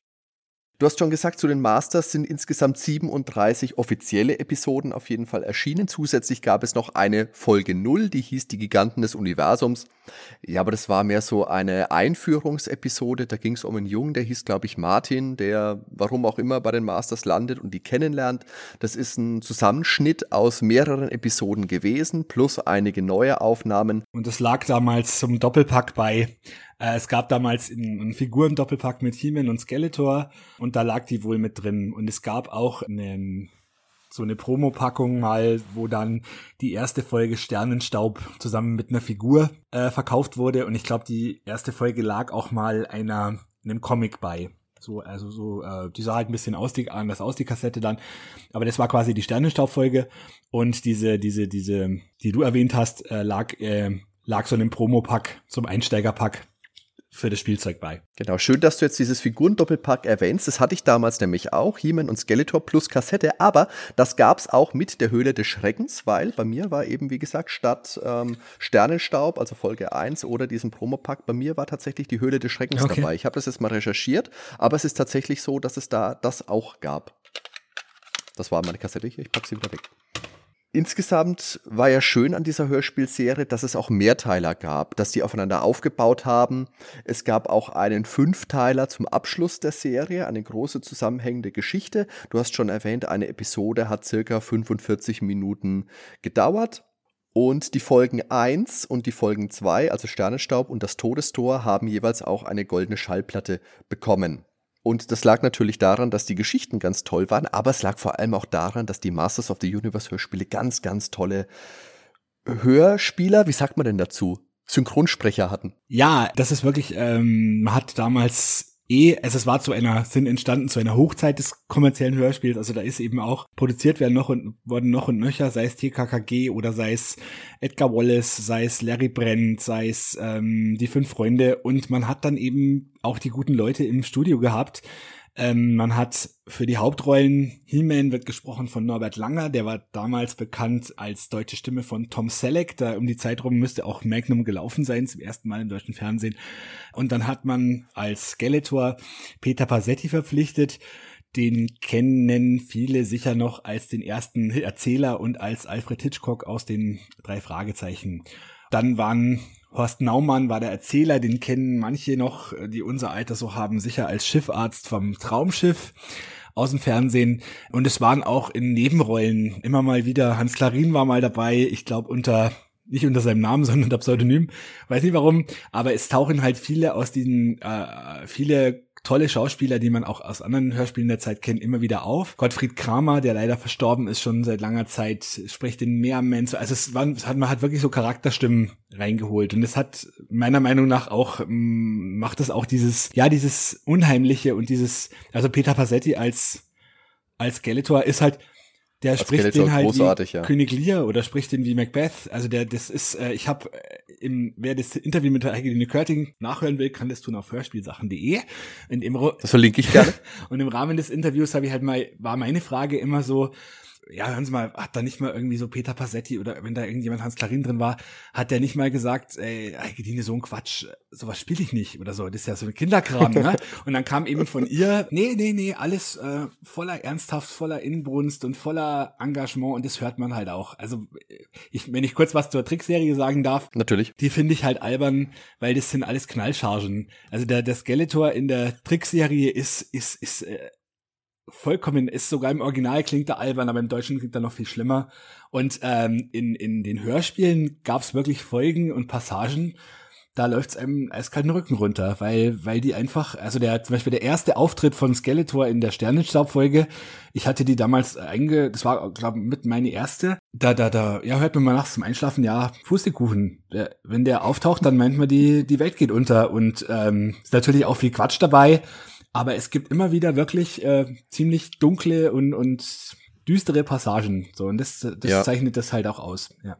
Als Sprecher möchte ich jetzt noch den Christian Rode hervorheben, der ist ja auch, glaube ich, leider schon verstorben, ja. ich meine 2018, der den Beastman spricht. Der hat auch diverse andere Hörspiele gemacht, aber LucasArts Adventures-Fans werden den auch noch als die deutsche Stimme von Commander Boston Lowe aus The Dick im Ohr haben. Ja, zum Beispiel zu Beastman gibt's auch so eine auch so ein, so ein paar Geschichten, äh, der ist eine durchaus tragische Figur. Also das kommt in ein, zwei Folgen raus, dass er früher mal Wissenschaftler war und dann von von Skeletor quasi versklavt wurde und ja, er, er sozusagen dumm gemacht wurde von ihm und das kommt immer mal, das blitzt immer mal so auf. In, ich glaube, in einer Folge 15, 16 ja.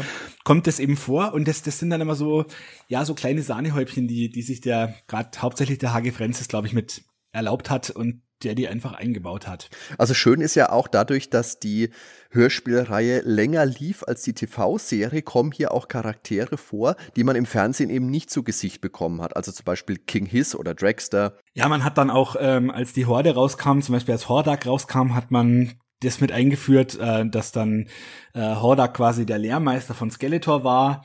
Und dann kamen ja die Schlangenmenschen noch äh, danach die hat man auch eingebaut und dann war es aber leider schon langsam wieder vorbei. Es wurde dann noch ein bisschen viel. Also es ist dann, äh, glaube ich, das Problem auch so einer Serie dann wie bei bei Marvel Avengers oder so, wenn du dann 15 Figuren hast, die du alle in einer Dreiviertelstunde um, unterbringen musst, dann ja. wird's bisschen viel. Aber man hat zumindest äh, das auch angeglichen an den den den Veröffentlichungs Bewegungsrhythmus der, der Figuren. Das heißt, wenn eine neue Figurenart kam oder eine neue Alien-Rasse, dann hat man die irgendwie eingebaut. Natürlich, um die auch verkaufen zu können, ist ja klar. Es ist auch so natürlich, dass die Hörspielreihe nicht ohne ihre Schwächen oder Kontinuitätsfehler ist. Ich habe zum Beispiel jetzt heute nochmal die Folge 26, Orkos schwerste Stunde gehört und da gibt's eine Sequenz, in der Adam ein Katapult spannt und für diese Spannung wird aber gesagt, das ist so riesig und so schwer, das sind zehn Männer nötig. Und Adam, der ja eigentlich die schwächste schwächere Version sein soll von He-Man, spannt das dann. Ja, ähm, das sind immer so Sachen, die ich, äh, über die ich mich nicht so, mit dem ich mich nicht so beschäftige, weil ich dann immer noch noch zehn bin, als wenn ich das gehört habe. Also ich kann, es gibt immer, es gibt so ein, zwei Leute, die dann mit 42 meinen irgendwie ja Antenna-Geschichten äh, auf ihre Plausibilität abzuklopfen. Und das, äh, das habe ich mir jetzt so nicht angetan, weil das ist, ist einfach äh, Fantasy-Quatsch und das soll es auch bleiben. Aber wie gesagt, man kann, man hätte es auch sehr viel oder sehr viel alberner und sehr viel chargenhafter machen können. Aber das kommt eben in der Serie ganz ja. eigentlich nie vor, dass irgendeine Figur jetzt zur Charge verkommt oder dass es eben nicht spannend und nicht gruselig wird. Jetzt sage ich mal nur für die, für die Zielgruppe, die halt damals acht oder zehn waren. ja. ja. Das kann ich, denke ich, so unterschreiben, weil unter dem Strich bleibt einfach eine tolle Hörspielserie. Ich habe die, glaube ich, vor zwei oder drei Jahren noch einmal komplett durchgehört und die steht bei mir auch sehr hoch im Kurs. Ich finde es allerdings, wie gesagt, schade, dass man die Kassetten höchstens auf Online-Plattformen oder Flohmärkten findet, weil ein Re-Release würde uns Fans glücklich machen, aber ist aus lizenztechnischen Gründen wahrscheinlich nicht möglich. Die sind wahrscheinlich vor Jahrzehnten schon ausgelaufen. Ja, die sind halt ausgelaufen und jetzt soll ja ein neuer Film kommen. Es wird eine neue Netflix-Serie angekündigt, die macht die Lizenz sicher nicht billiger. Andererseits äh, ist man bei Sony mittlerweile so weit, dass man alte Geschichten in so Boxen wieder rausbringt. Also es ist jetzt vor, vor einem Jahr oder so die Hexe Schrumpeldei, wenn das noch jemand kennt. Das sind so Kindergeschichten um eine Hexe, die hat man in einer Box rausgebracht, sogar wieder auf CD und im Stream. Und man hat sich ähm, Tim und Struppi Hörspiele, die eigentlich beim anderen Label veröffentlicht waren, unter den Nagel gerissen, sage ich mal, und hat die auch wieder veröffentlicht, auch in der Box. Und Tim und Struppi mhm. ist ja auch eine Lizenz. Jetzt wird ich, ich es sind noch keine Zeichen, die darauf deuten, aber es würde sich anbieten, man könnte das wohl wieder veröffentlichen, äh, weil eben auch die Frage der Musik äh, geklärt wäre, mhm. weil für diese Serie keine Carsten Brunnstücke verwendet wurden. Man müsste da nichts umschneiden. Ich, ich habe, ich meine irgendwo gehört zu haben, dass aber sogar Mattel, also dem, dem ist jetzt glaube ich Hasbro, ich weiß nicht, ob es Mattel noch gibt, die Firma, dass irgendwie die auch nicht so begeistert waren von dieser Serie äh, von den Hörspielen. Aber ich, ich würde es nicht wundern, wenn jetzt der, der Film einschlägt und wenn die Serie einschlägt und wenn es wieder Comics gibt und so, ob die sich dann nicht doch mal ähm, was aus dem Ärmel ziehen. Ich meine, es hat auch jemand eine Star Wars Lizenz sich geholt und hat Star Wars Hörspiele gemacht. Der Oliver Döring hat da Stimmt. 20 Stück draus und äh, das war ein kleines Label, was sich das sozusagen geleistet hat. Und das war eben Star Wars, äh, was milliardenschwer ist. Von dem her ich, ich, also man weiß noch nichts, aber ich würde es nicht wundern, wenn dann im Zuge der des nächsten Releases irgendwie von Film und, und Netflix-Serie äh, man vielleicht, vielleicht doch ins Archiv geht und nochmal eine, eine, eine Box rausbringt mit, mit 37 CDs oder so. Äh, warten wir mal ab, ja. Wäre wünschenswert auf jeden Fall. Jetzt hast du aber gerade zum wiederholten Male nochmal diese Musikstreitigkeit angesprochen. Kannst du das in einigen ganz knappen Worten vielleicht für den interessierten Hörer nochmal zusammenfassen? Es ist auf alle Fälle so, dass zum Beispiel bei den drei Fragezeichen, bei ganz vielen ähm, Hörspielen, die bis Mitte der 80er produziert wurden, hat ein Mann namens Carsten Bohn, der ist Schlagzeuger, Musiker, ähm, Musik komponiert, die eben in den ersten Auflagen der Hörspiele verwendet wurde es gab dann über den äh, diese Musik und über die Vergütung für diese Musik einen Rechtsstreit, woraufhin äh, die Hörspiele, die damals veröffentlicht worden waren, eingezogen wurden und umgeschnitten wurden. Das heißt, die ersten 30, zum Beispiel drei Fragezeichen, ich glaube die ersten 35 betrifft, so die ersten 36 TKKG und die ersten, weiß ich nicht, 20, fünf Freunde und so weiter, wurden dann teilweise wieder veröffentlicht, allerdings mit einer anderen Musik, was ich sehr schade finde, weil eben die, die Musik äh, sehr gut gemacht war, der ist wirklich ein begnadeter Musiker, der Kastenbund und in den in manchen Hörspielserien wie bei den Masters, also mir wäre jetzt nichts bekannt, dass da irgendeine Form von äh, Carsten Brunn Musik verwendet worden wäre. Es gibt noch andere Serien, zum Beispiel Flash Gordon, gab es mal einen Zehnteiler von Europa. den kann man auch nicht so leicht veröffentlichen, weil der umgeschnitten werden müsste. Äh, bei den Masters wäre das nicht so. Man könnte die, glaube ich, eins zu eins wieder auf den auf den Markt werfen. Und ähm, so habe ich das auch gelesen, ja. Und von dem her wäre das jetzt kein Hemmschuh. Die liegen bestimmt irgendwo im Archiv, die werden halt digitalisiert und kommen auf CD rauf und dann hat sich's. Aber ich weiß natürlich nicht, wie, wie, wie teuer jetzt die Lizenz wäre, weil wenn es dann nur 5000 Leute kaufen, rentiert sich natürlich nicht für Sony. Aber wie gesagt, nach, nach den, nachdem es jetzt so lang, erste, gerade mit Tim und Struppi, das hat mich sehr gewundert, weil das ja sicher auch noch, das ist ja auch nichts, nichts Altes, nichts Abgelaufenes, das kostet ja auch was. Und da hatten wir eben auch so eine Box rausgebracht und es würde sich für die, die Masters, aber für, für viele andere Serien auch, würde sich das anbieten, eben dass Sammler ja. das dann auf CD kriegen. Ja, warten wir mal ab. Ja. Zu Shira gab es ja auch eine kurzlebige Hörspielserie, da sind, meine ich, aber nur zehn Episoden zu erschienen. Habe ich persönlich nicht gehört, dass du Erfahrungen damit gesammelt hast? Ich habe mal eine Folge, glaube ich, gehört, aber mehr so im im Halbschlaf. Also da habe ich wirklich nicht so, mit, nicht so damit befasst. Okay. Ich glaube auch, dass es zehn Folgen waren, ja. Und zum Übergang, als dann die neue Toyline 1990 kam, The New Adventures of He-Man, gab es auch eine besondere Episode dazu. Das war He-Man, die neue, neue Dimension, die, wie gesagt, überleiten sollte auf die neue Reihe. Ich glaube, da habe ich persönlich. Ich glaube, da kommt He-Man auf einen neuen Planeten. Äh, ich habe das mal irgendwo in die Tiefen des Internets habe ich mal reingehört. Da kommt He-Man auf einen neuen Planeten und aber Skeletor auch. Aber die, nachdem die Toyline dann gefloppt war, glaube ich, hat man das, hat man das nicht fortgesetzt. Also da gab es wirklich nur so eine eine, die, glaube ich, auch nur als Dreingabe für eine, für eine Figur äh, erschienen ist. Also auch nicht offiziell in irgendeiner Reihe oder so, soweit ich weiß. Aber das ist, wie gesagt, äh, gefährliches Halbwissen, ja. Das weiß, also wie gesagt, wie die Episode da verfügbar war, das weiß ich auch nicht. Die Hörspiele, wie gesagt, heutzutage leider schwer zu finden, wenn dann auf Flohmärkten, Conventions, diversen Online-Plattformen. Ja, also die sind immer mal wieder bei eBay und so weiter äh, auf Kassette zu haben. Auf Kassette ja, natürlich. Gab's ja ich mach's, ich mach's dir nochmal auf. Moment, Kassette, hier. Genau, Kassette, das sind so gelbe, rechteckige Dinger für die Kinder, die das nicht mehr kennen. ähm, genau, und ähm, ich habe meine damals, ich habe ich hab auch nicht alle gehabt. Ich habe bei Folge 30 dann irgendwann aufgehört. Es war dann auch so, dass die die letzten Folgen auch nicht mehr so häufig, ähm, also auch schwer zu haben waren. Ich bin aber irgendwann ausgestiegen und habe dann die die letzten Folgen, das ist dann nochmal so ein Fünfteiler, wo quasi, ja, wo es nochmal ziemlich hoch hergeht, weil das Skeletor wirklich äh, teilweise äh, Eternia erobert hat. Ähm, die habe ich dann nochmal gehört, aber ich bin irgendwann ausgestiegen bei Folge 30 oder 31. Schade, aber die Figuren haben sich ja dann auch äh, immer schlechter verkauft oder die hatten wohl auch das ja. Problem, dass es so ein Overkill an Figuren gab und einfach die die die genau. die ja die die Nachfrage nicht mehr, weil dann gab's halt dann kam der Sega Mega Drive und dann kamen äh, irgendwie andere äh, Power Rangers und sowas und dann hat sich das leider äh, ja erübrigt. Ja. Es ist aber genau. schön, dass man noch so einen so einen Abschluss gefunden hat, so einen Mehrteiler dass es nicht total, genau, ja. dass es nicht total offen endet. Manchmal ist ja leider so, dass dann nach Folge 10 mit einem offenen Handlungsstrang endet und äh, das hat mir hier zum Beispiel zum Glück geschafft, dass man es nochmal abgeschlossen hat. Ja, und vor allem, wie gesagt, ein Fünfteiler ist jetzt schon pompös. Ich weiß, die drei Fragezeichen haben jetzt 40 Jahre gebraucht, bis der erste ja. Teil auf vier CDs dann rauskam, ja, ja. die Nummer 200. Ja, es waren an sich, ähm, ja. Es waren an sich schon abgeschlossene Geschichten, aber es tauchten halt doch immer wieder Verweise auf auf andere Geschichten oder eben wiederkehrende Figuren. Das war auch äh, was Besonderes, ja. Okay, Markus, dann sind wir mit den Hörspielen soweit durch. Wenn du nicht noch irgendwas hast, fällt dir noch irgendwas ein oder sind wir fertig? Ich glaube, wir sind fertig. Das äh, Alles klar. Genau. Dann sage ich ein dickes Dankeschön ins Studio Niedersachsen. Markus, es hat mir eine Freude Schöne Grüße nach Franken, genau. Und äh, ja, mir auch. Und wir, wir sprechen uns. Auf jeden Fall, Markus, bis dann, Servus. Alles klar, ciao. Auch Comics gab es damals natürlich zu den Masters of the Universe. Zunächst die Mini-Comics bei jeder Figur.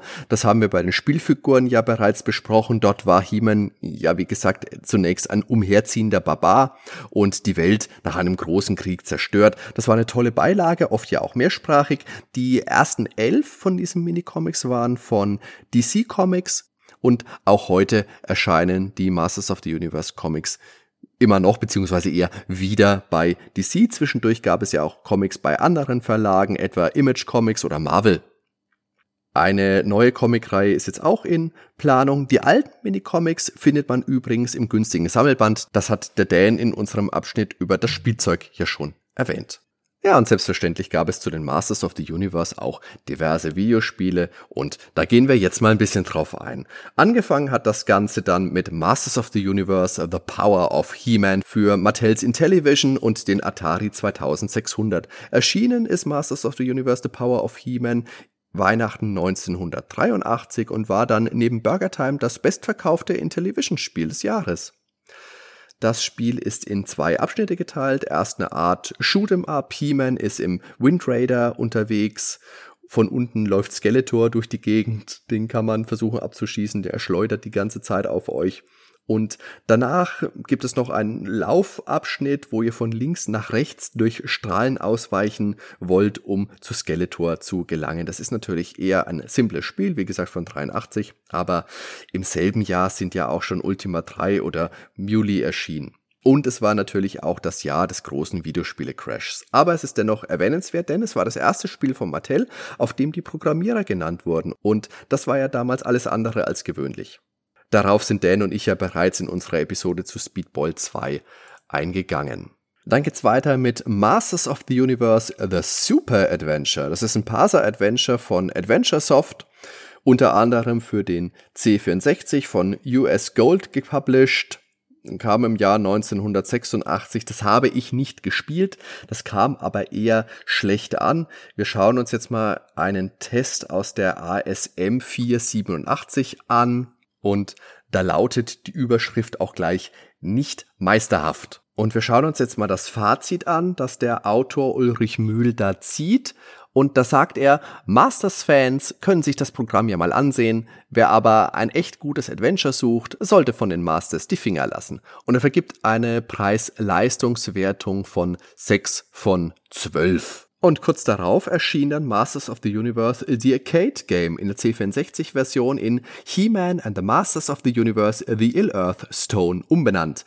Das wurde abermals von Adventure Soft entwickelt und von US Gold gepublished. Das hatte ich damals für den C64 und das habe ich wirklich sehr, sehr gern gespielt. Da gab's die bekannte Masters of the Universe TV-Melodie in Dauerschleife. Diese stammt immerhin von Ben Deglish. Da schauen wir uns jetzt auch mal einen Test an. Der ist abermals aus der ASM, Monat später Meter 587 und ist abermals von Ulrich Mühl rezensiert worden. Und er sagt, nun zur Bewertung. Grafik, gute Animation, große Figuren, gute Pseudo-3D-Hintergrundgrafik, nicht ganz sauberes Scrolling, teilweise blinkende Farbquadrate zu sehen, Sound, dem Anschein nach Hubbard-Musik, das ist, wie man heute weiß, ja nicht so, sondern es ist eben von Ben Deglish. Leider etwas kurz. Spielablauf passt und hat Luft. Nicht zu leicht, nicht zu schwer, nicht zu dünn, nicht zu komplex. Genau richtig. Motivation. Tja, bisher habe ich es nicht geschafft, den Ill-Earth Stone zu zerstören. Die Motivation bleibt also eine Weile erhalten. Preis. Da ist er also. Der eindeutige Minuspunkt. 49 Mark sind doch recht happig, wie ich finde. Ein gutes Spiel ist Masters zweifellos.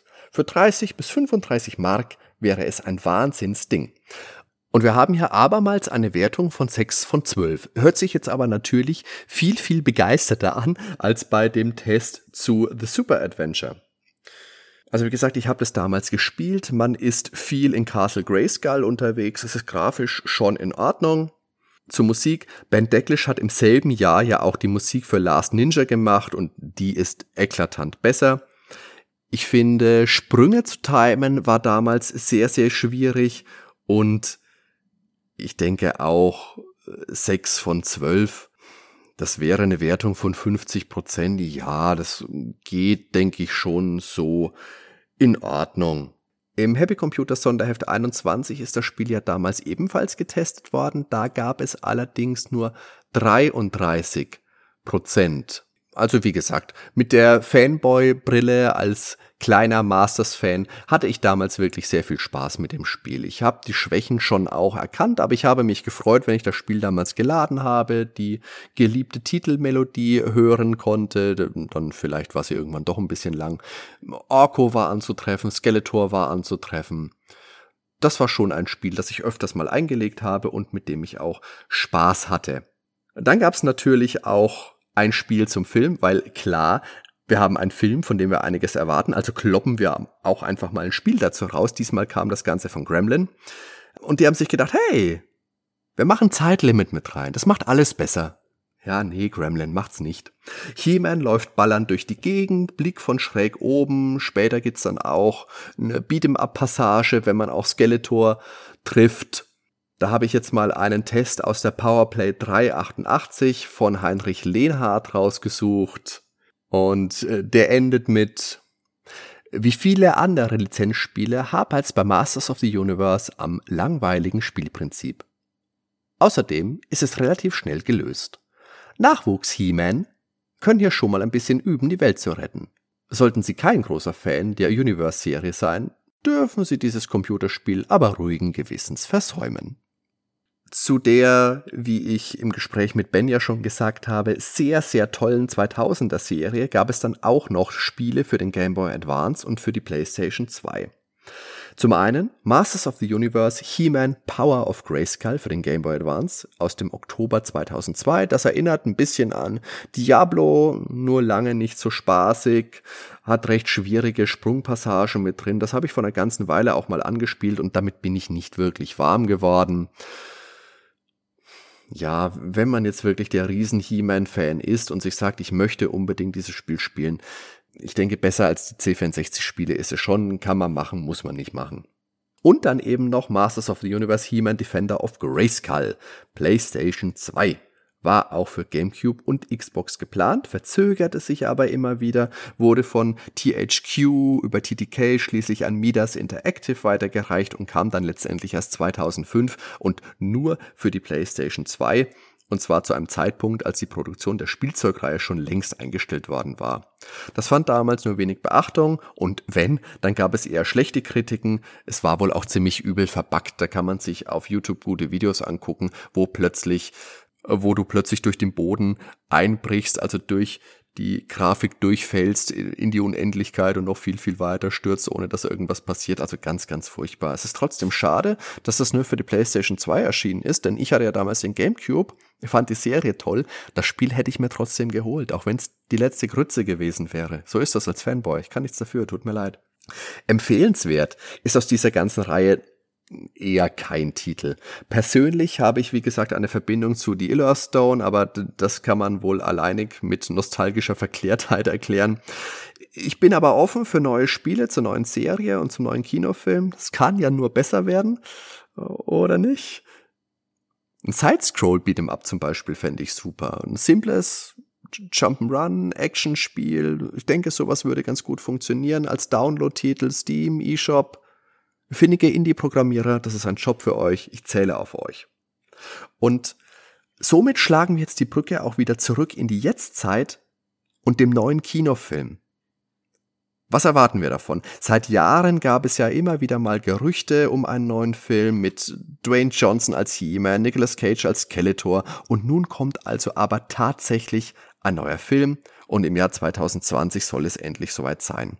Noah Centineo aus der Netflix-Serie To All the Boys I've Loved Before soll der neue He-Man werden.